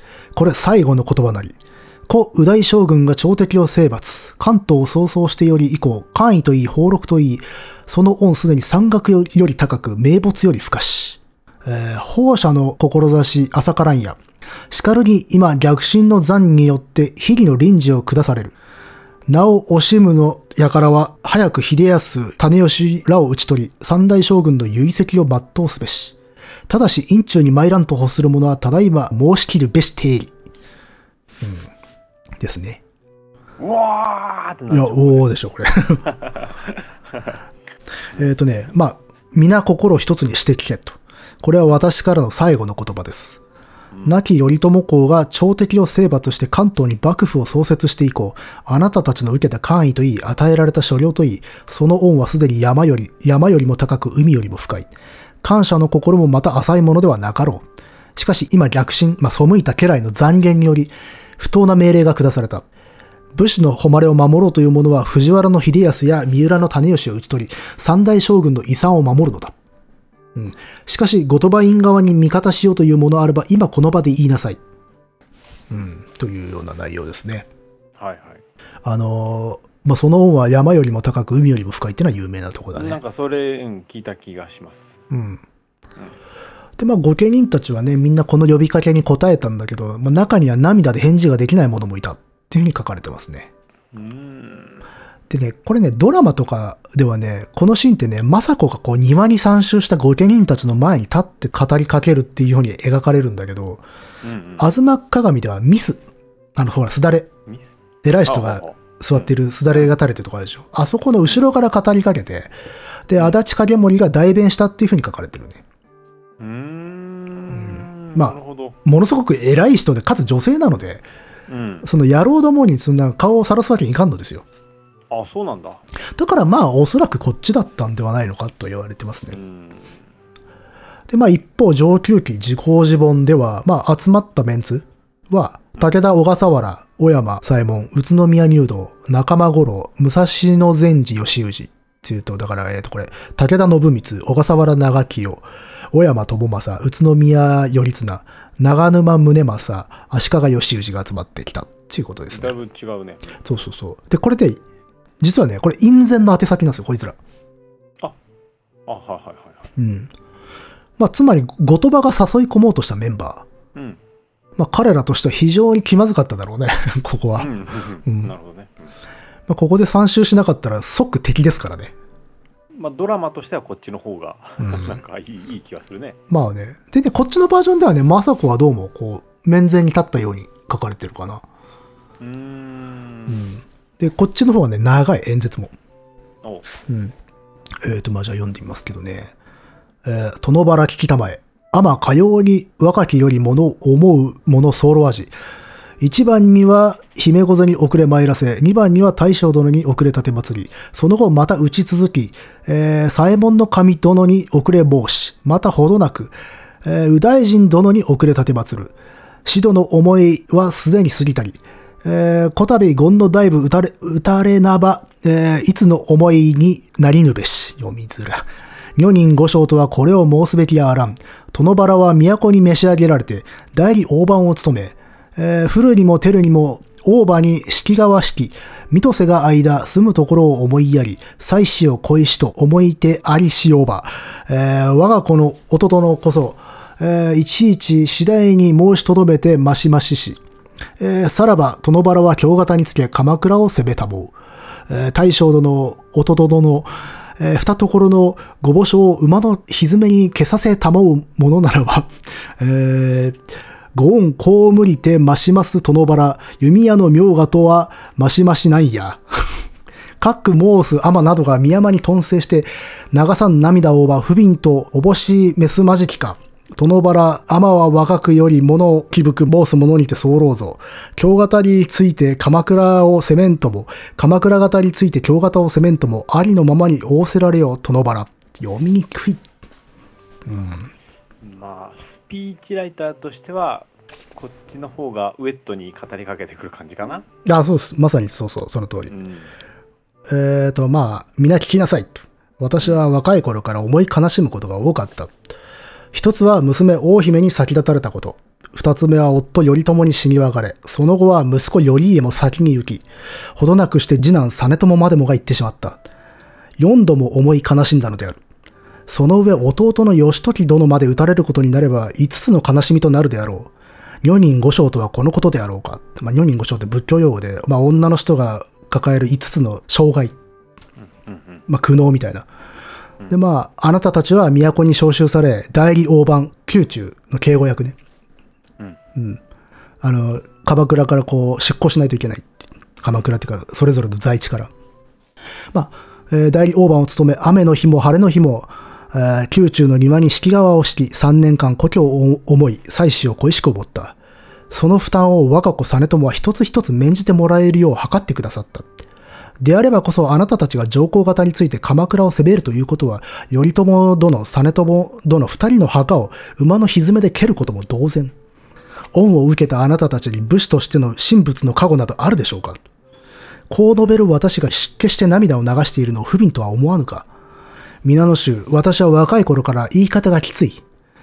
言葉方について鎌倉を攻めるにせよ、鎌倉方について言葉を攻めるにせよ、ありのままに言うがよい。っていうようなうん。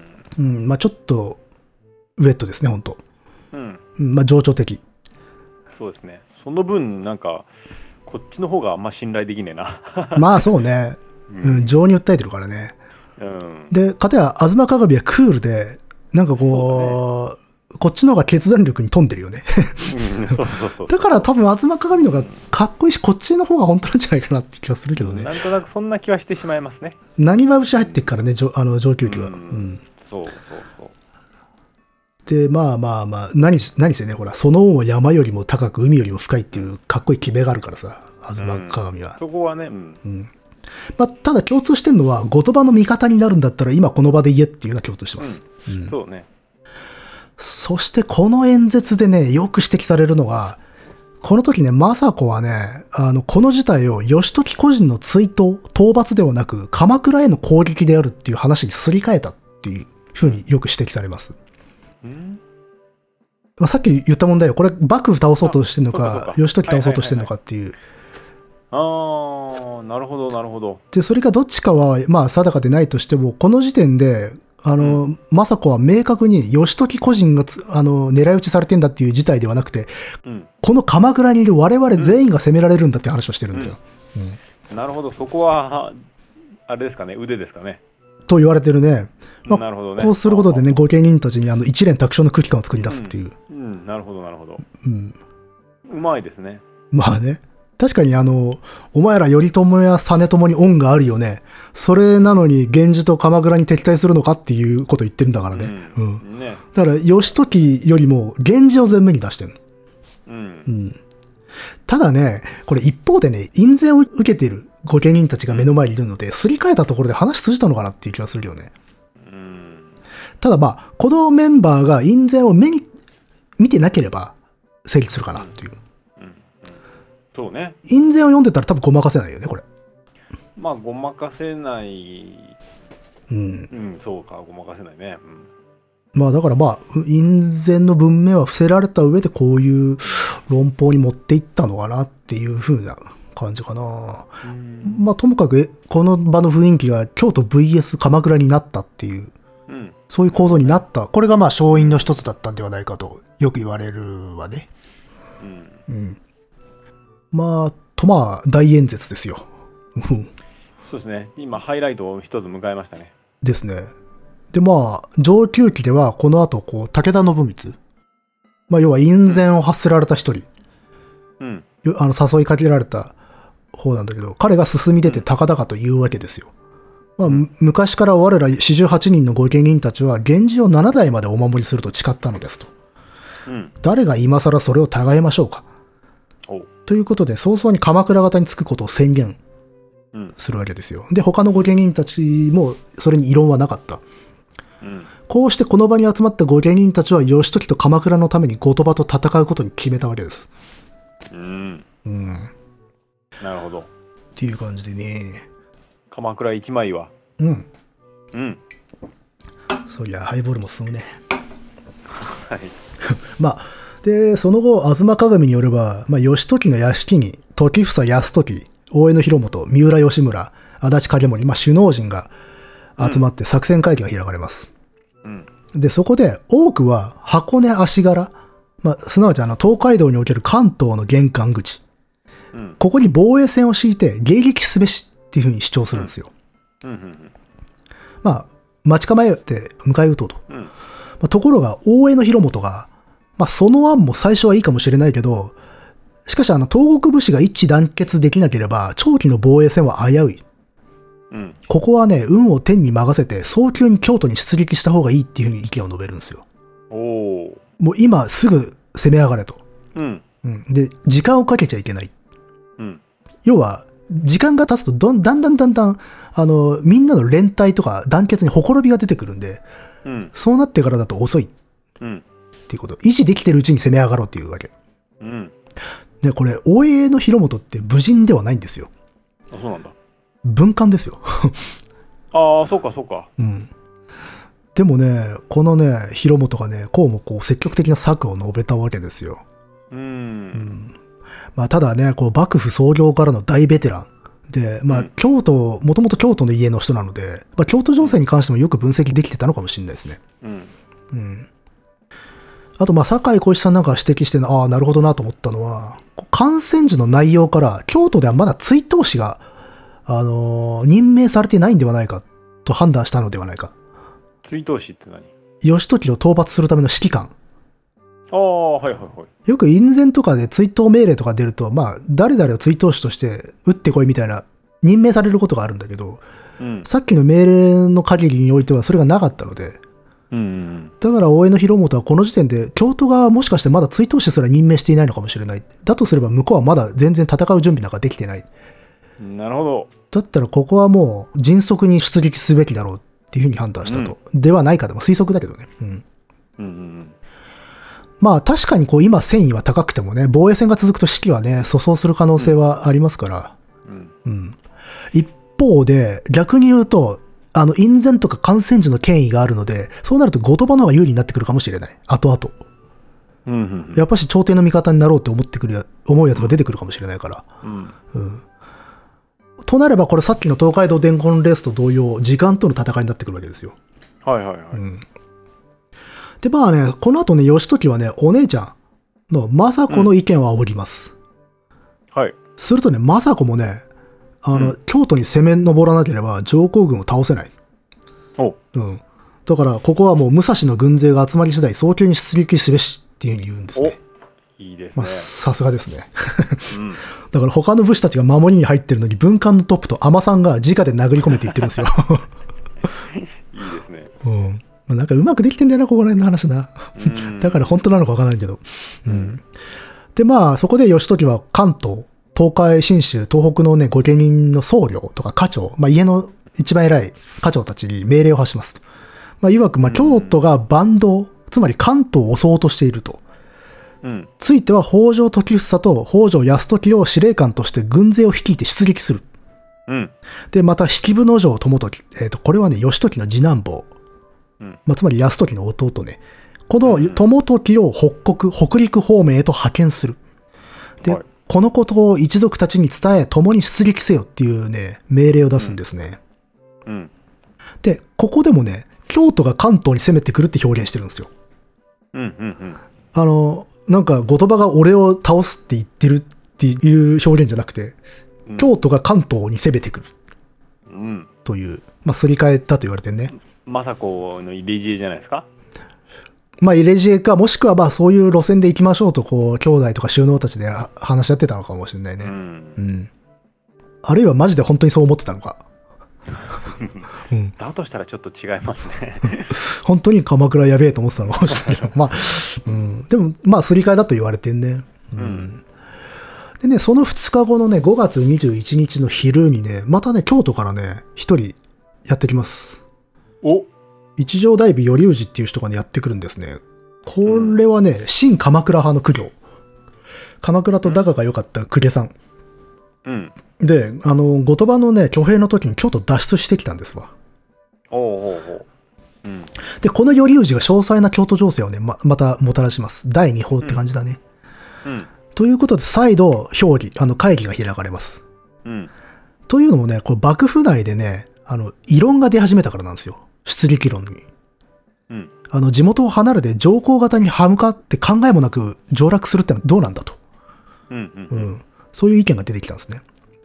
そこで最初にあの進撃論を唱えた大江の広元がね、痺れ切らしてまた言います。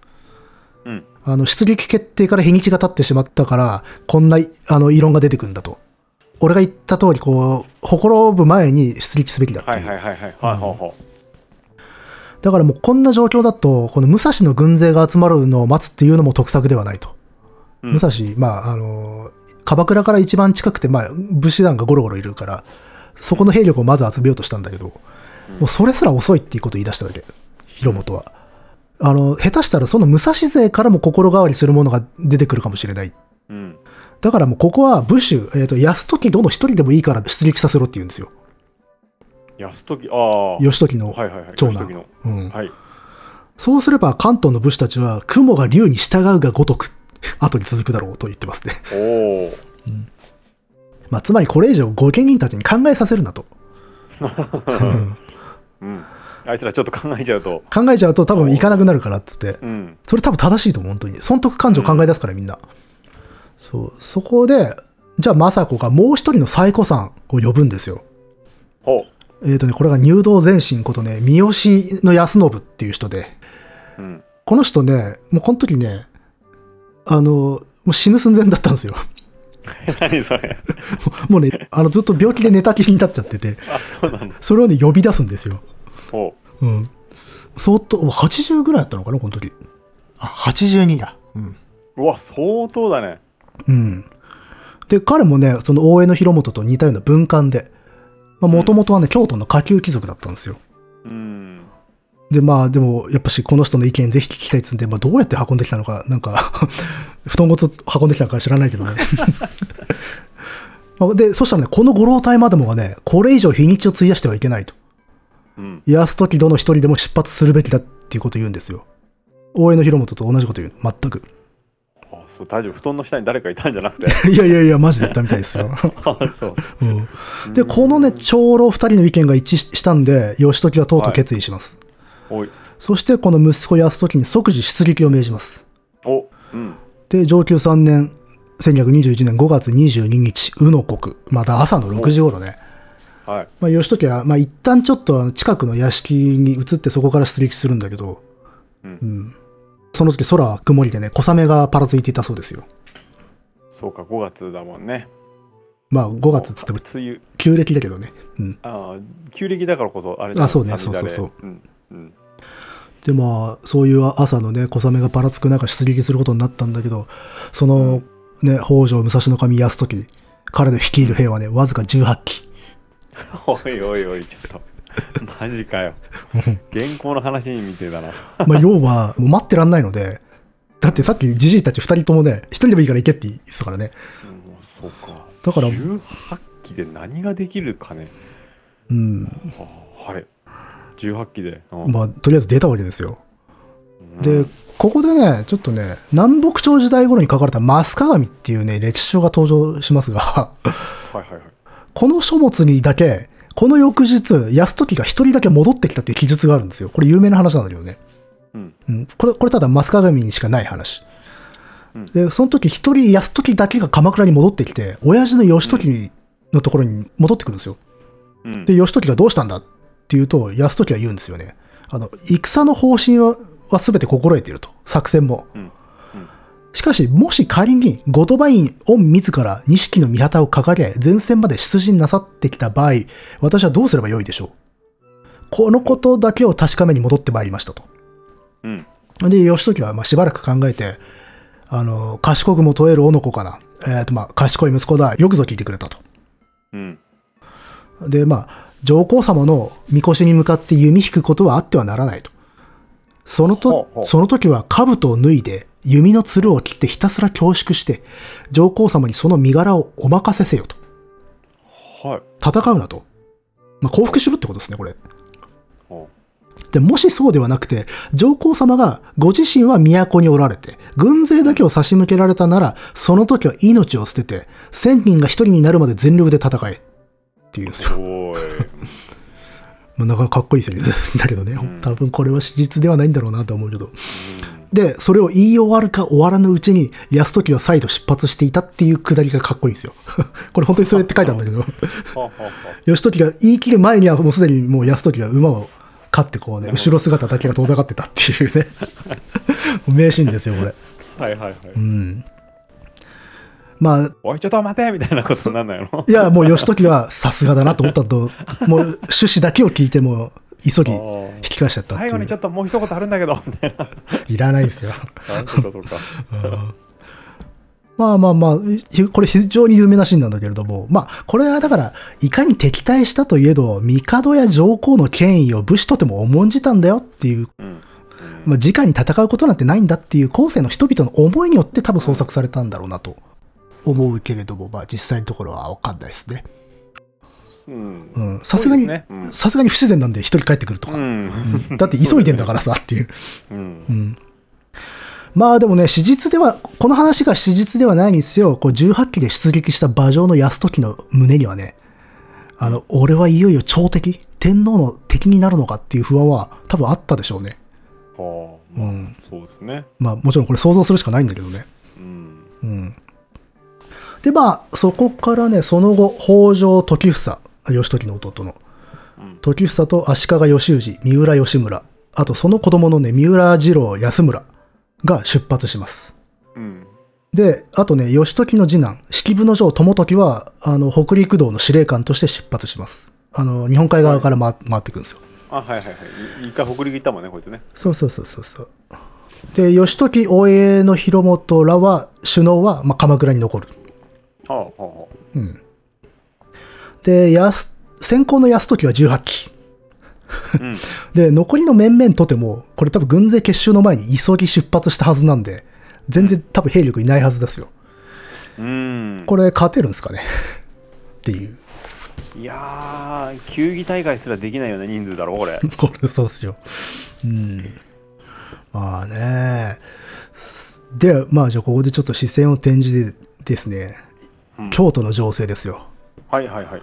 えっ、とね、まあ、東鏡によれば5月26日、まあ、後鳥羽型でね、美濃国、今の岐阜県の関所防衛のために派遣されていた藤原秀住っていう人がいるんですが、うん。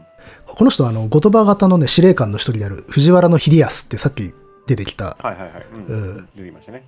これで弟ね。ああ、はいはい。この弟の秀住が、鎌倉型が京都に向かって進軍中であるっていうことを察知して、京都に急報します。はい。そしてまあ上級期時効時報によればその後のね、6月1日鳥の国、うん。あのお始末が京都に帰ってきます。何何 隠然と感染状を持って鎌倉に潜入したもののね、あの捕まっちまったあいつですよ。いや、なんで帰ってこれんの帰ってきたんですよ。あいつがね、5日かけて鎌倉から戻ってきたの。 5日かけて鎌倉から戻ってきた。え、捕まっちゃって、捕まってたんですなんよ。か、殺されたりしないのそう。みんなそう思うんだけど、これどういうことでしょうと。うんで、早速、後鳥羽院の御所に参上したんですが、その時、お始末はね、義時からの返答をね、預かってきたっていうんですよ。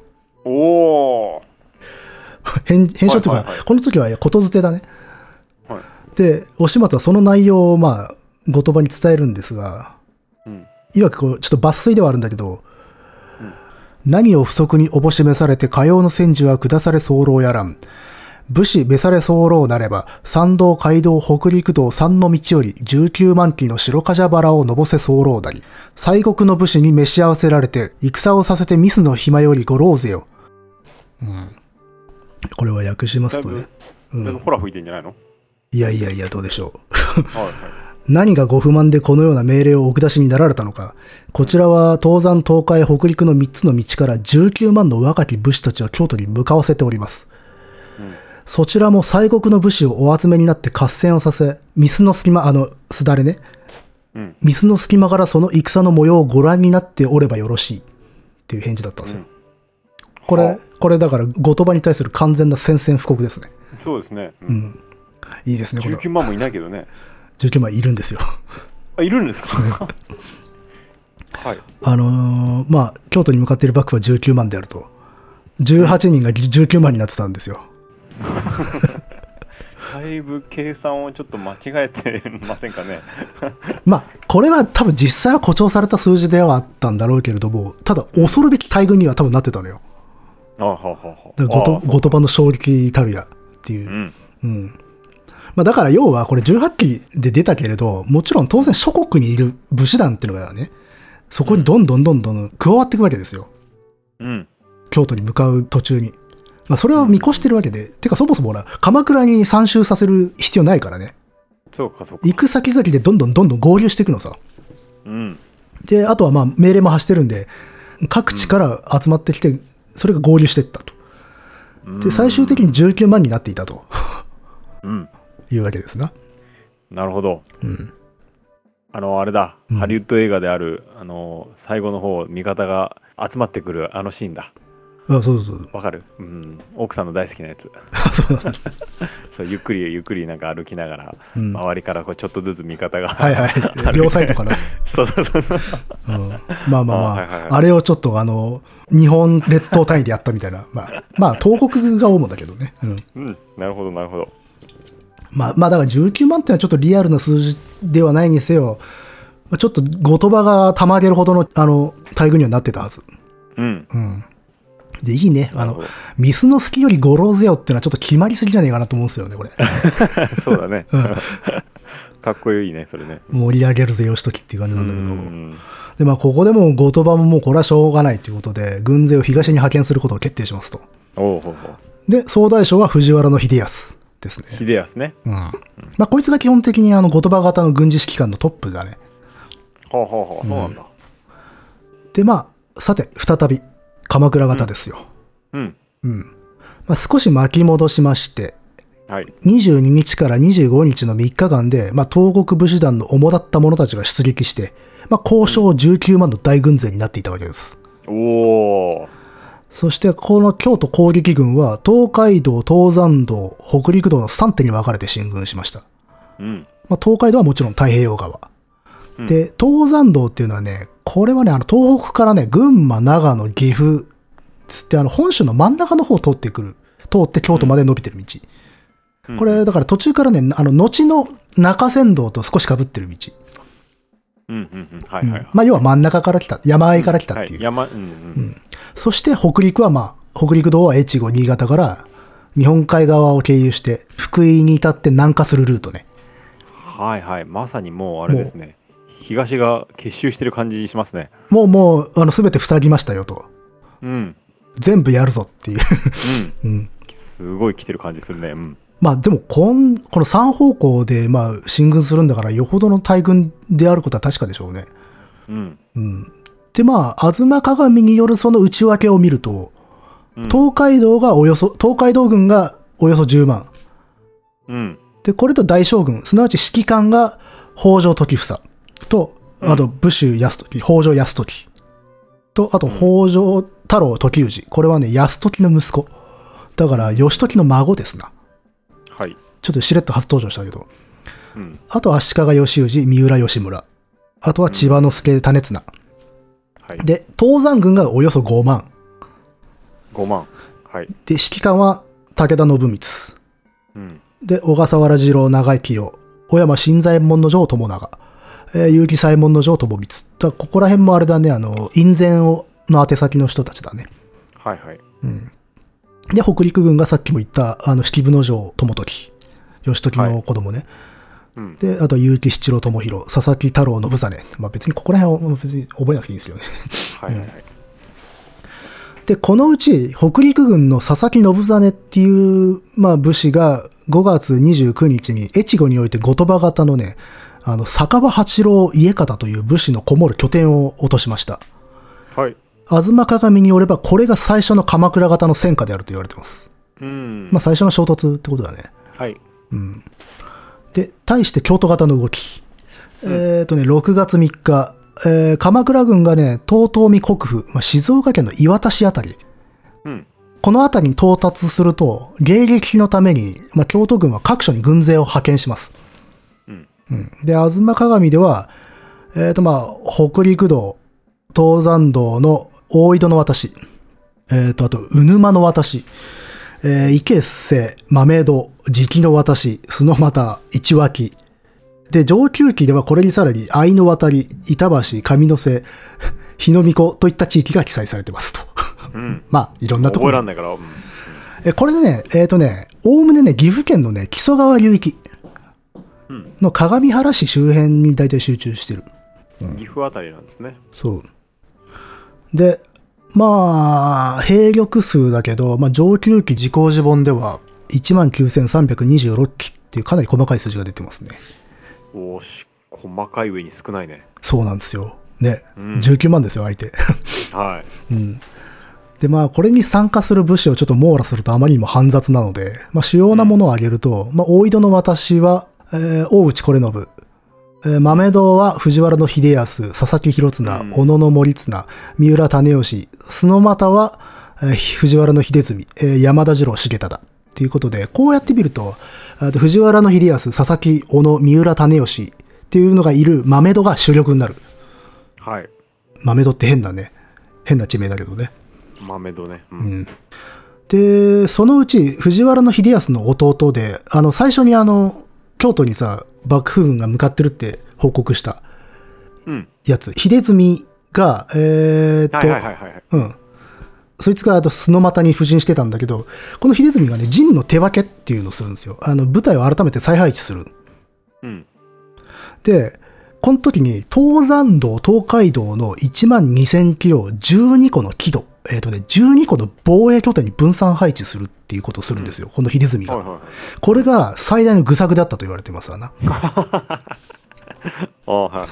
まあ、要は、ただでさえ鎌倉軍より兵力が劣ってるわけですよ。うん1万9000ぐらいだから、うんそれをさらに少数兵力に細分化するんですよ。うん。だからこれなん分けたね。うんそう、これ、かっこ撃破されるでしょっていう。うん。ね。うん。だからこれはかなり愚かなことをしたとと。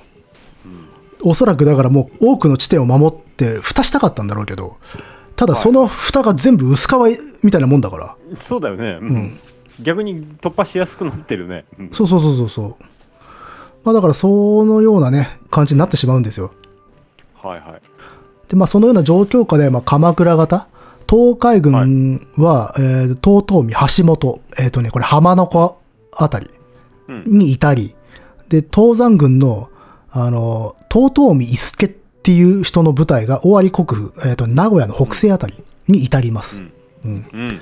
そこでね、スノマタの陣にいた山田次郎重忠という武士がね、秀あの藤原の秀次に意見具信しますと。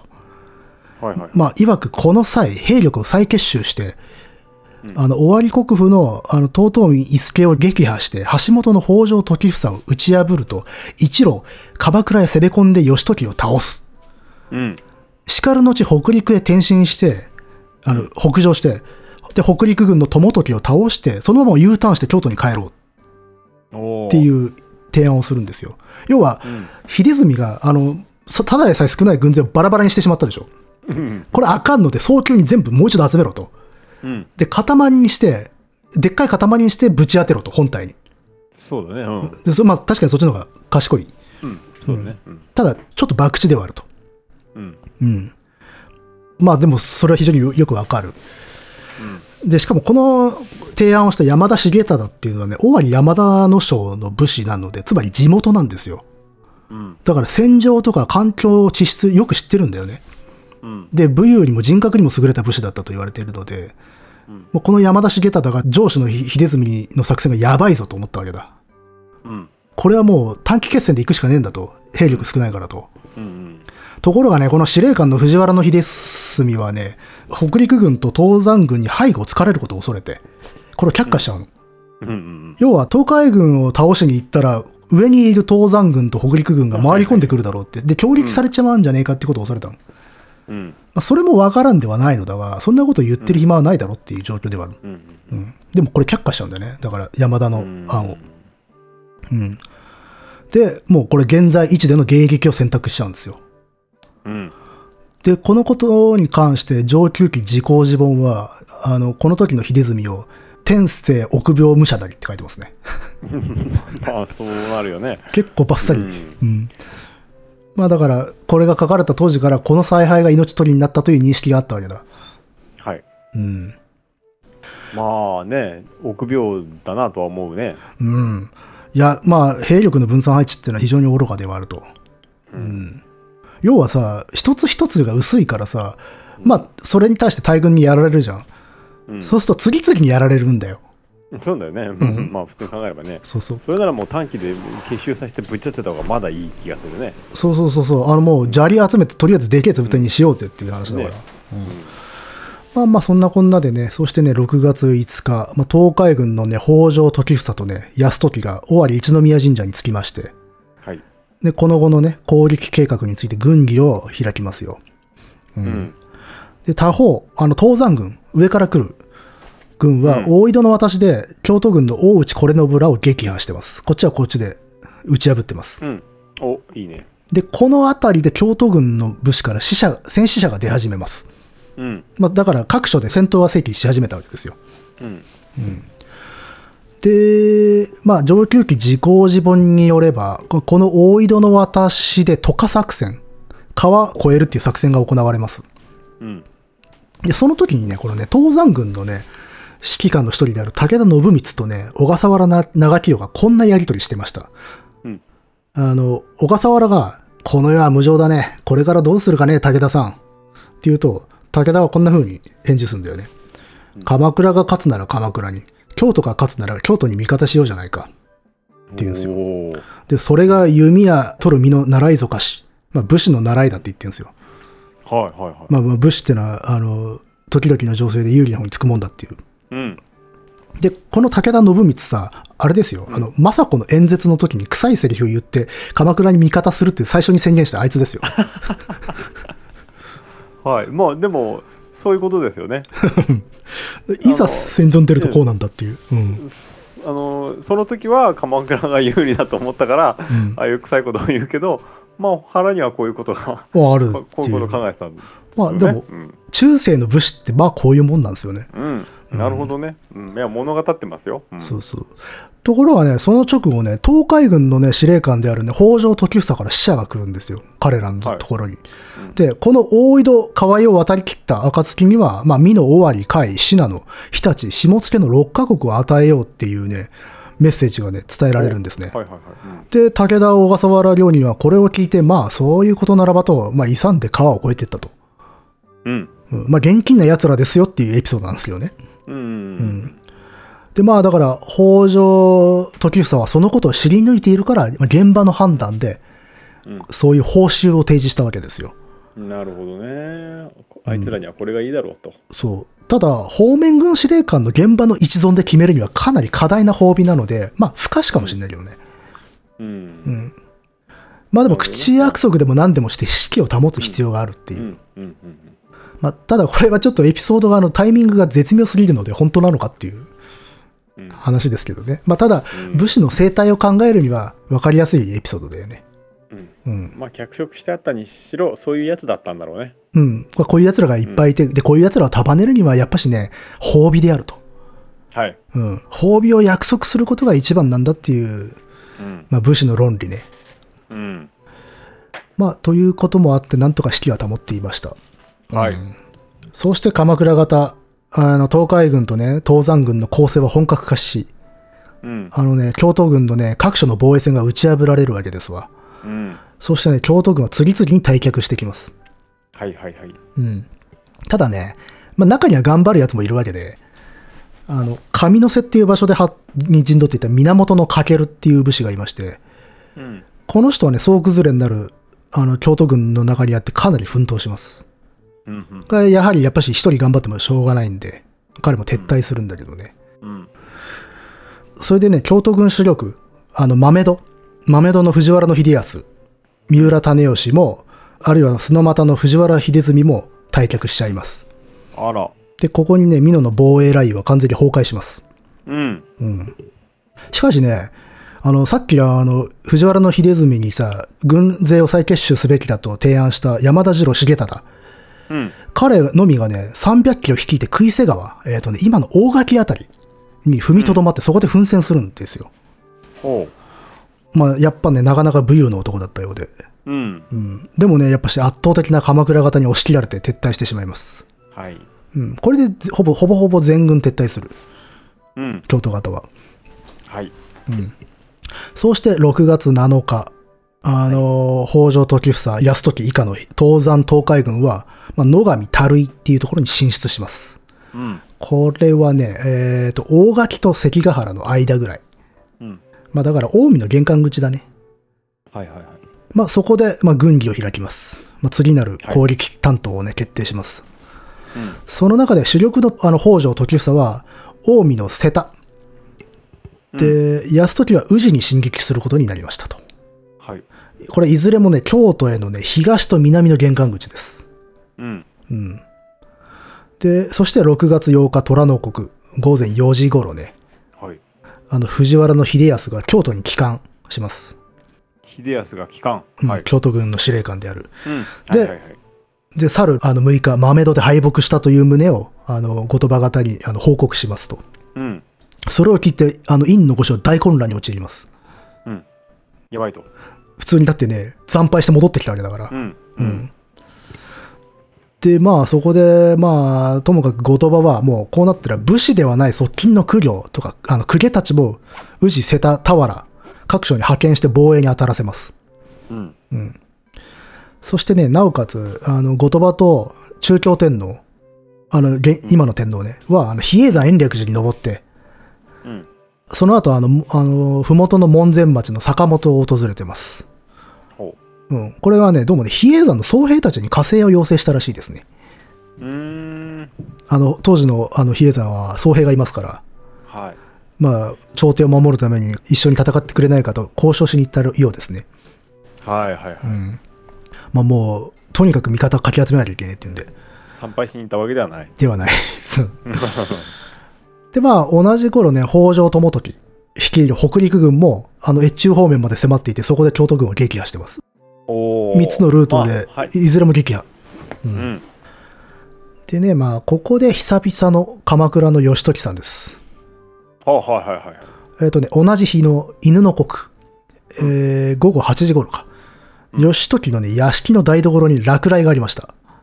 ええー、 ちょっと。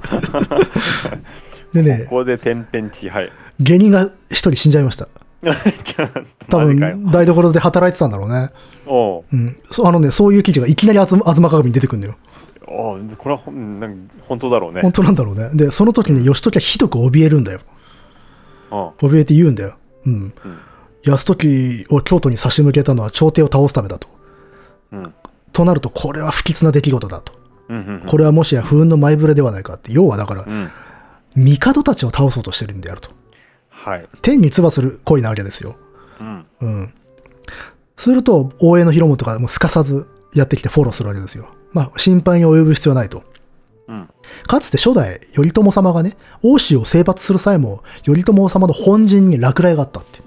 ほだからこれはむしろ、この源氏にとっては縁起のいい印なんだ。う。なるほど。というね、カウンセリングみたいなことするんですよ。まあまあまあ、落ち着いて。そう。本当かどうか知らないしね、こんな 話な。うん。まあでも迷信深い時代の上、やっぱしね、相手はさ、天使たる帝ですよ。帝と上皇ですよ。まあねうん。だからそ、それを敵に回して戦っている義時だから、神と戦っているようなものなわけで、うん。だから表向きは過断な決断を下しつつも、内心ではやっぱ神仏の罰が当たるのではと、かなり怖かったんじゃないかなと。う。うんん。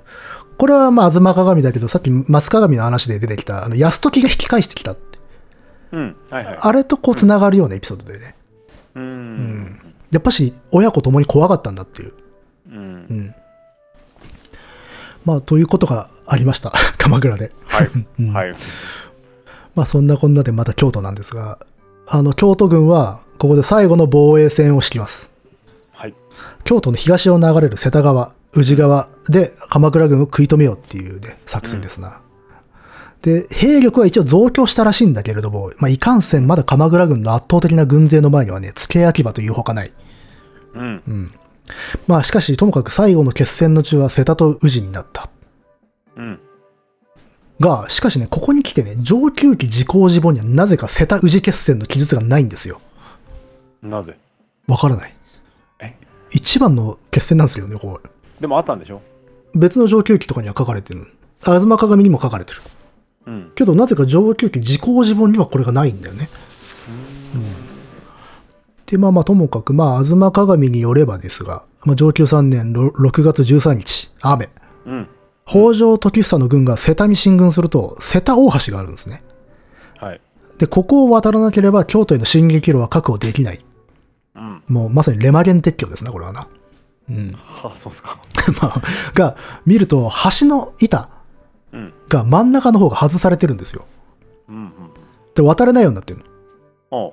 で、その向こう側に、あの、京都軍と比叡山の僧兵たちがこう防御線を敷いていたんだね。おう。だから、あの、板を外しているので、なんつうのかこう、骨組みだけになっちゃってるような状態。うん。うん。ううん。ん。うん。ただそこをそのまま渡れないので、それこそもう、針一本みたいなところをこう渡って戦わないといけないみたいな状況になっちゃったと。はいはいはいはい。で、まあ、それはいかんなということになってしまったと。うんう。ん。いやい、渡れねえだろうみたいな。あ、そうそう、挑発もしてたみたいだからね。おう。うんで、まあ、鳥の国午後6時頃に、あの、一方、安時がね、あの、栗子山っていう場所に布陣して、足利義氏と三浦安村は、あの、泰時に無断で宇治橋に進軍して京都軍を攻撃します。うん。あの、瀬田大橋で攻めあぐねている中、あの、安時側の部隊は、あの、南の方の宇治に回り込むんだよ。で、そこにも橋がかかっているんだけど、そこでも同じような状況になってた。おう。うん。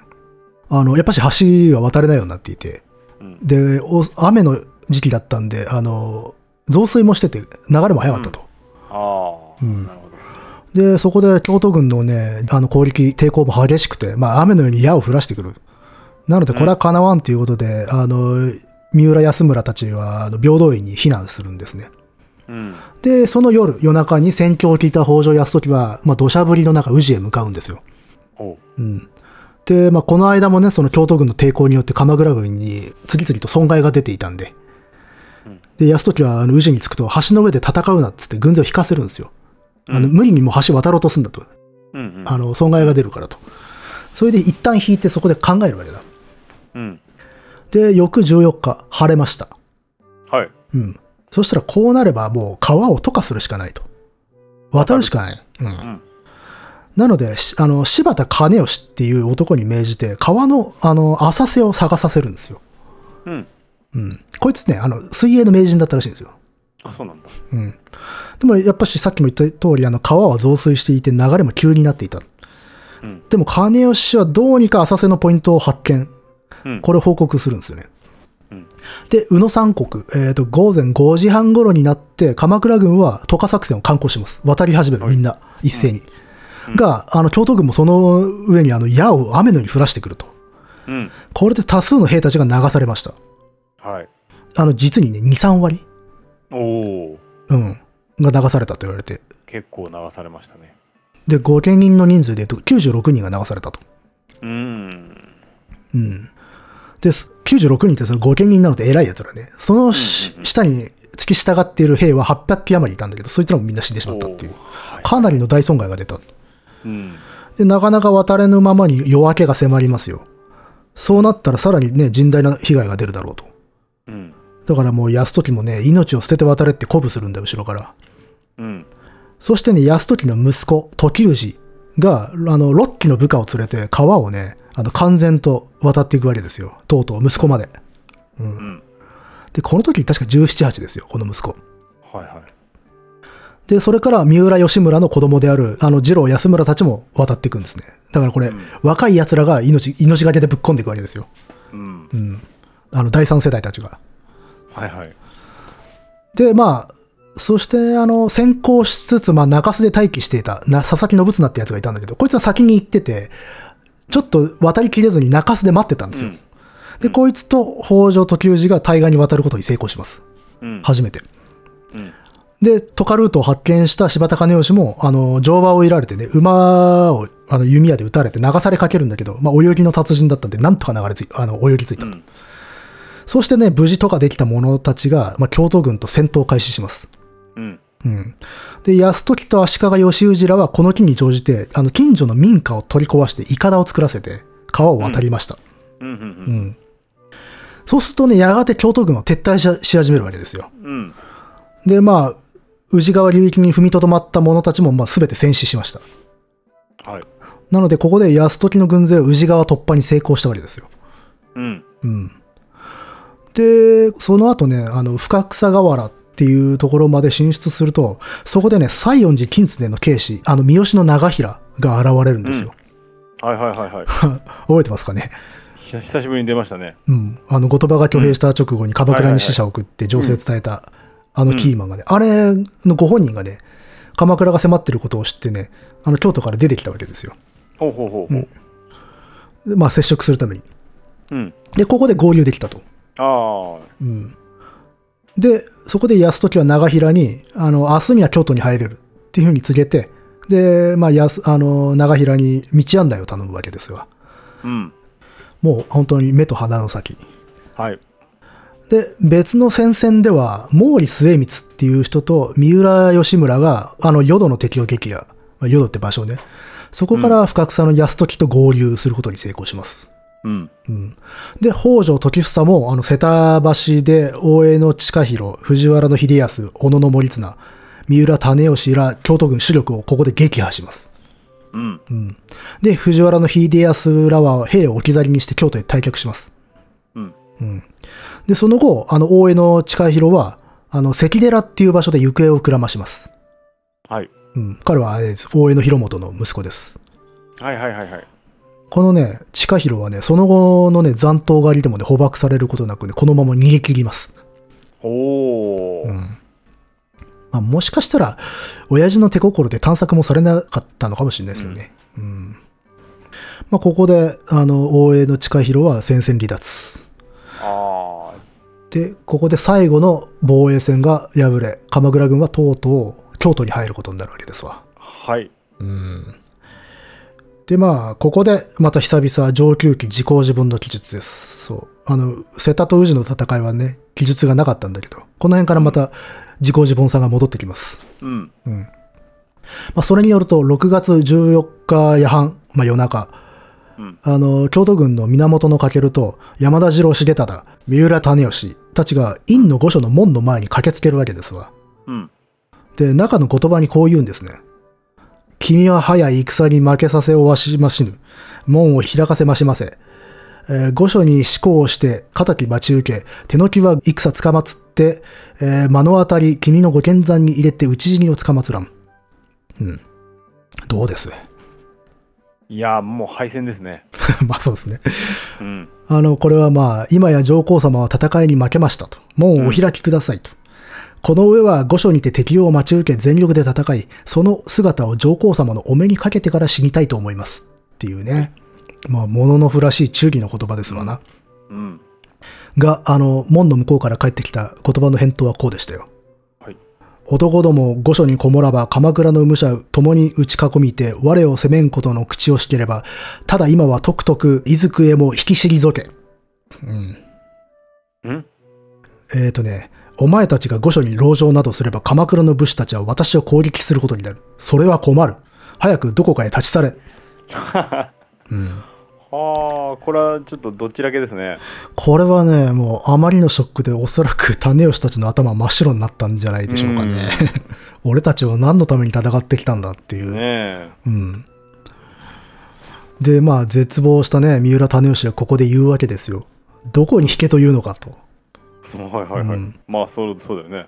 で、まあ、かくなる上はこの場所で自害すべきだろうと。しかし今、兄の吉村が淀路よりこの京都を目指している。うん。他の者の手にかかるくらいなら最後に兄と対面して思いの丈を伝えて、兄の手にかかって死のうって言うんですよ。うん。おおー。そして彼らはね、その院の御所を後にして、当時ってあの今もあるね、京都のお寺。うん。そこにこもることにしました。はい。悲しい選択ですね、これ。う。うんん。まあ、その後15日、辰野国、午前8時頃、後鳥羽側から死者が使わされて、京都近郊で北条泰時と会見することになります。とうとうはい、親玉同士の会見です。うん。で、後鳥羽からの書状がね、泰時に渡されるわけですよ。うん。そこに書かれていた内容っていうのはね、結構ひどいですね。あそうん。えっ、とね、この度の義時追悼は後鳥羽自身の意思ではない。謀反を企む臣下どもが起こしたことである。う。うん。ついてはそちらの望み通り義時追悼の印税を撤回するつもりである。っうん。ていう書状だったんです よ。だいぶお鎖になられてますな。まあ、全部を下の者に押し付けてなかったことにしようっていう。 うん。本当にみんな何のために戦ったのでしょうかっていうね。うん。いや、本当だよね。うん。で、ここにもね、上級の乱はほぼ終わったと言っていいです。はい。うん。しかし、まあ。残された者たちの最後のあがきはあるわけですよ、まだ。うん。うん。はい。まあだから後鳥羽から見捨てられた者たち。だから源のると山田重忠は、まあ京都の、あの、市中に進軍してきた鎌倉軍を迎え撃つ形で、まあ最後の戦いを挑みますよ。はい。まあ無論悪あがきですよ。うん。まあ敗れ去って、あの、源のるは大山に敗走して、そのまま行方知れずになりました。おおー。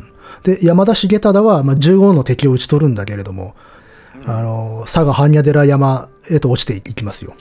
うん。まあ、えっ、と、西の方だね。はい。うん。で、そこで自害しました。あね、常にね、奮闘したにもかかわらず、あの、総大将たちの臆病さゆえに終始報われなかったんですよ、彼らは。あ。重忠さんはなかなかあれですね、賢かったようですが、そう、賢かったぶ。武人って感じですね。うん。で、今ここにいたね、かけるもさ、うん重忠も、やっぱし美濃の戦線が突破された時にさ、そこに居残って頑張った奴らだったんだよ。うん。で、重忠はそう、今ダニエルさんが言った通り、あの、おかしな作戦をね、どうにか改めようとしたし、うん。そして、まあ、三浦種義ですよ。はい。彼はだからさっきも言った通り、兄を待って当時に籠城してたんですよ。はいはいはい。で、そこでね、敵がとうとう京都市中に入ってきた中で、そこに、ああの、兄吉村の旗印を見つけるんですよ。おうそこでよようやっとね、陣から出てって、まあ、近くまでかけていったの、うん。馬馬でね。うん。で、そこで三浦の軍勢に呼びかけたんですよ。うん。そちらは駿河殿、あの、吉村殿かと。うん。俺を誰だと思う平九郎方眼、種吉だよ。うん。うん。まあ、弟の種吉だよって。うん。そしてね、自分がなぜ京都型についたかを述べ立てるんですね。ほまあ、いわく、俺は兄貴を恨めしく思っていた。う。うん。恨んでいたんだと。だから今日に登って院の味方をして謀反を起こした。あんたを味方にしようと書状などを送ったけれど、そんな自分がバカだったよと。うん。うん。まあ自害しようと思ったけれど、最後にあんたに会っておこうと思ったんだ。そういうふうに叫びながら、あの兄の軍勢に突っ込んでくるんですよ。おううん。なんともね、悲しい兄への甘えっていう感じですよね。そうですね。はい。うん。しかしね、この時のね、兄の吉村はね、あの、バカを相手にするのは無益だって 言いましてね、あの、弟を部下たちに任せて、まあ自身はひ引いてしまったんですよ。はあ。ただこれね、真から呆れて見捨てたのか、あるいはおあの弟の最後を見届けたくなかったからなのか、それわからんのだけれどうも、ん。ただ、まあ言葉少なに無表情に立ち去ったという姿は思い浮かぶね。う。うんん。まあだから、想像を許してもらうなら、その両方だったかもしれない。うん。あ、呆れつつも見たくはないっていう。うん。わからんけどね。あるいは本当に、マジしょうもねえって思ってたか。 うん。まあ、中世の武士の習いっていう話になったけど、さっき。こういうことだからね。うんう。ん。まあ、敵となればホフールのみであると。弟であろうと。はい。ううん。ん。まあ、とはいえ、ね、現代の我々の価値観からすれば、これ悲しい別れですわな。そうだね。うん。もう映画で思い浮かびますよ。あんん様ーっていう,、っていうねそのスローモーションがね。それで、バカを相手にするのは無益だっつって、ぼそりとつぶやいて、兄貴は去っていくってい うね、絵になるよね。理想化そしうて。うんなかなかね、上級家泣かせるんですよ。ああ、いいですね。で、まあ、種吉はね、この吉村の軍勢とね、激闘を繰り広げた後に、でも西へ敗走して、この島っていう、今の渦政のあたりかな。もう。ここ、うんここで息子と共に自害して果てました。うーん。おそらく年は我々ぐらいだったと思われまマすよジ。か。うんでね、この愛する妻のために謀反を起こしたといい、うん。兄に殺してもらおうとして、これも見捨てられるっていうさ。 まあ、これもやっぱし、その上級期の記述なので、どこまで史実かわからんけれども、もしこのような事実があったのであれば、これはとても悲しい男よね。まあ、そうですね、ドラマがありますね、ここに。でもね、だから上級期もね、彼に肩入れしてるようなぼ描写なんだよね、ここ は。うん。ああ、そうん。で、片やね、その、その他、あの、小野の森綱とか、あと、あるいは最高司令官の藤原秀康は何してたかっていうと、逃亡しました。う。ああ。まあ、あれですね、京都軍っていうのは、あれですね。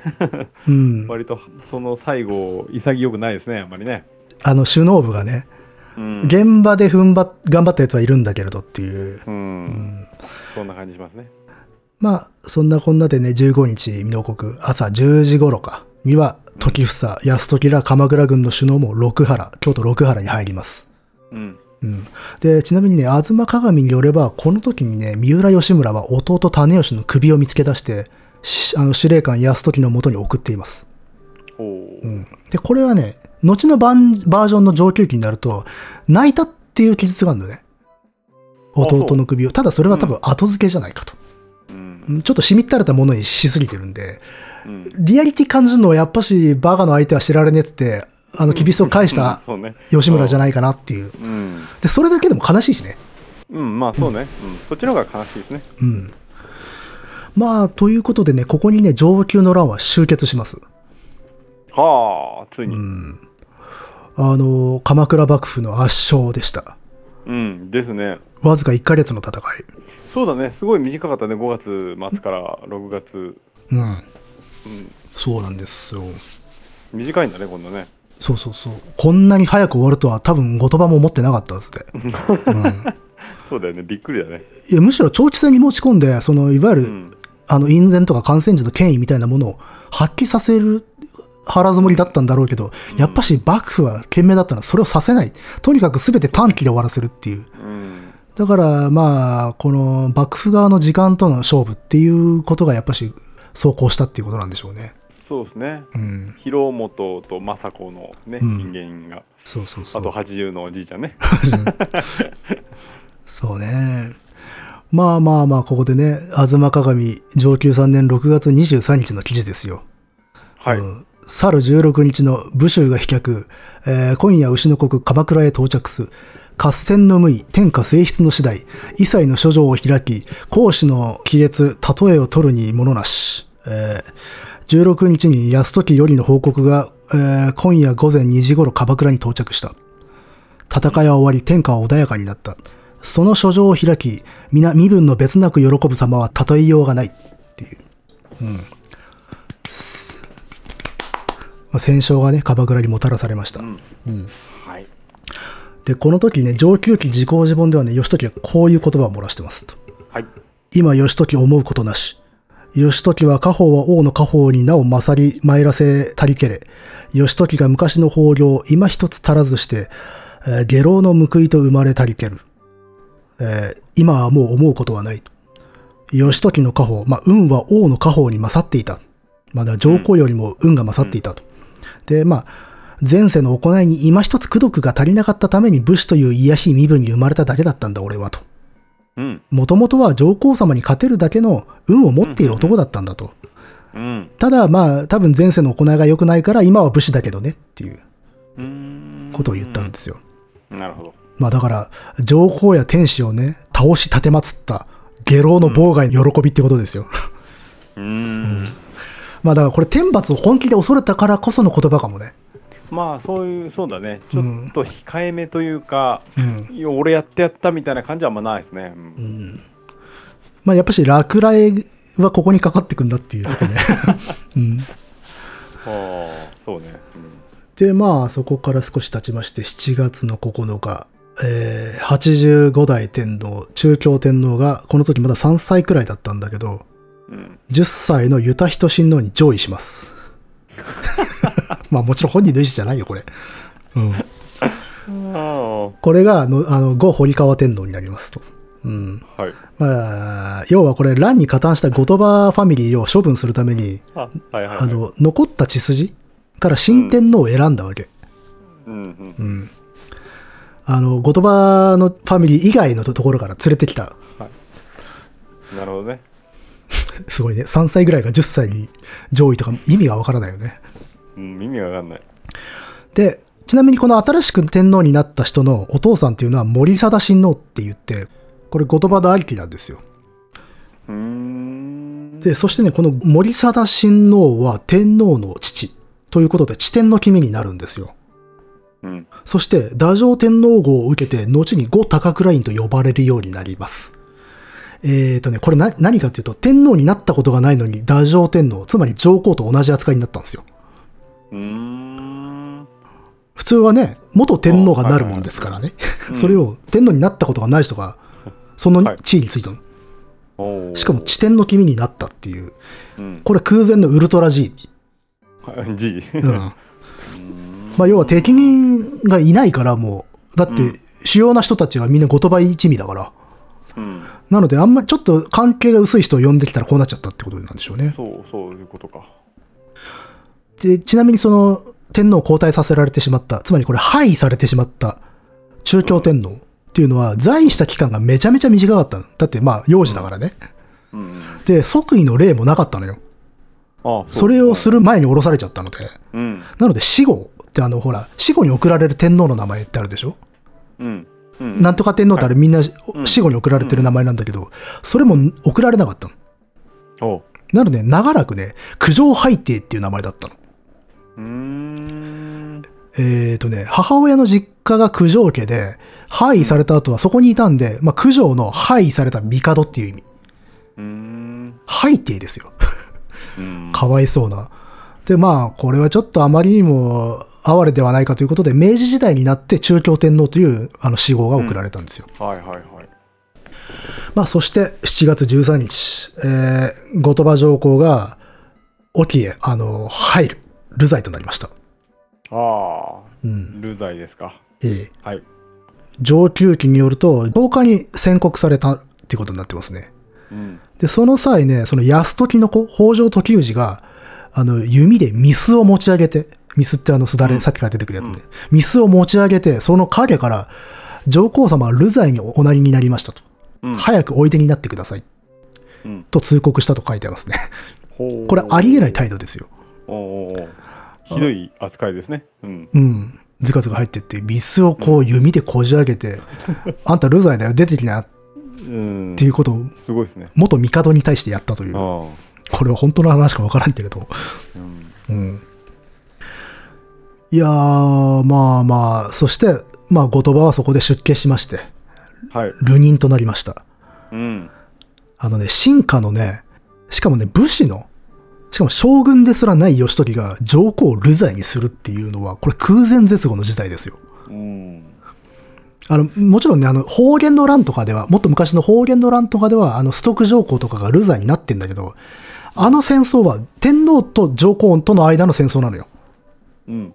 なので、あの、まあ、それもためそうだ戦け、ど。うんため同士がやってるようなもんなんだけど、うん。これ次元が違うんですよ。うん。あの、北条義時 VS 地点の君ですから、うん。うん。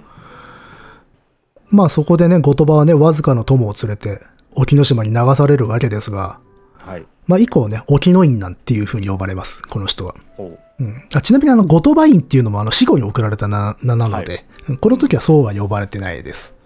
この時はあれか、本院とかっていうのか。うん。まあ、で、続きまして、あのー20日には、えー息子であの、海戦賛成派だった順徳上皇が、佐渡に入る。はいはいはい。佐渡ですか。佐渡です。ぐっと引き離されたね。うん。で、24日に、やはり息子のあの、正成親王という人がね、あの、田島、えっ、とね、これ、兵庫県の北部。あで、頼仁親王が備前、岡山に配慮されます。もう、だからもう、バシバシ子供たちがみんな流罪にされた。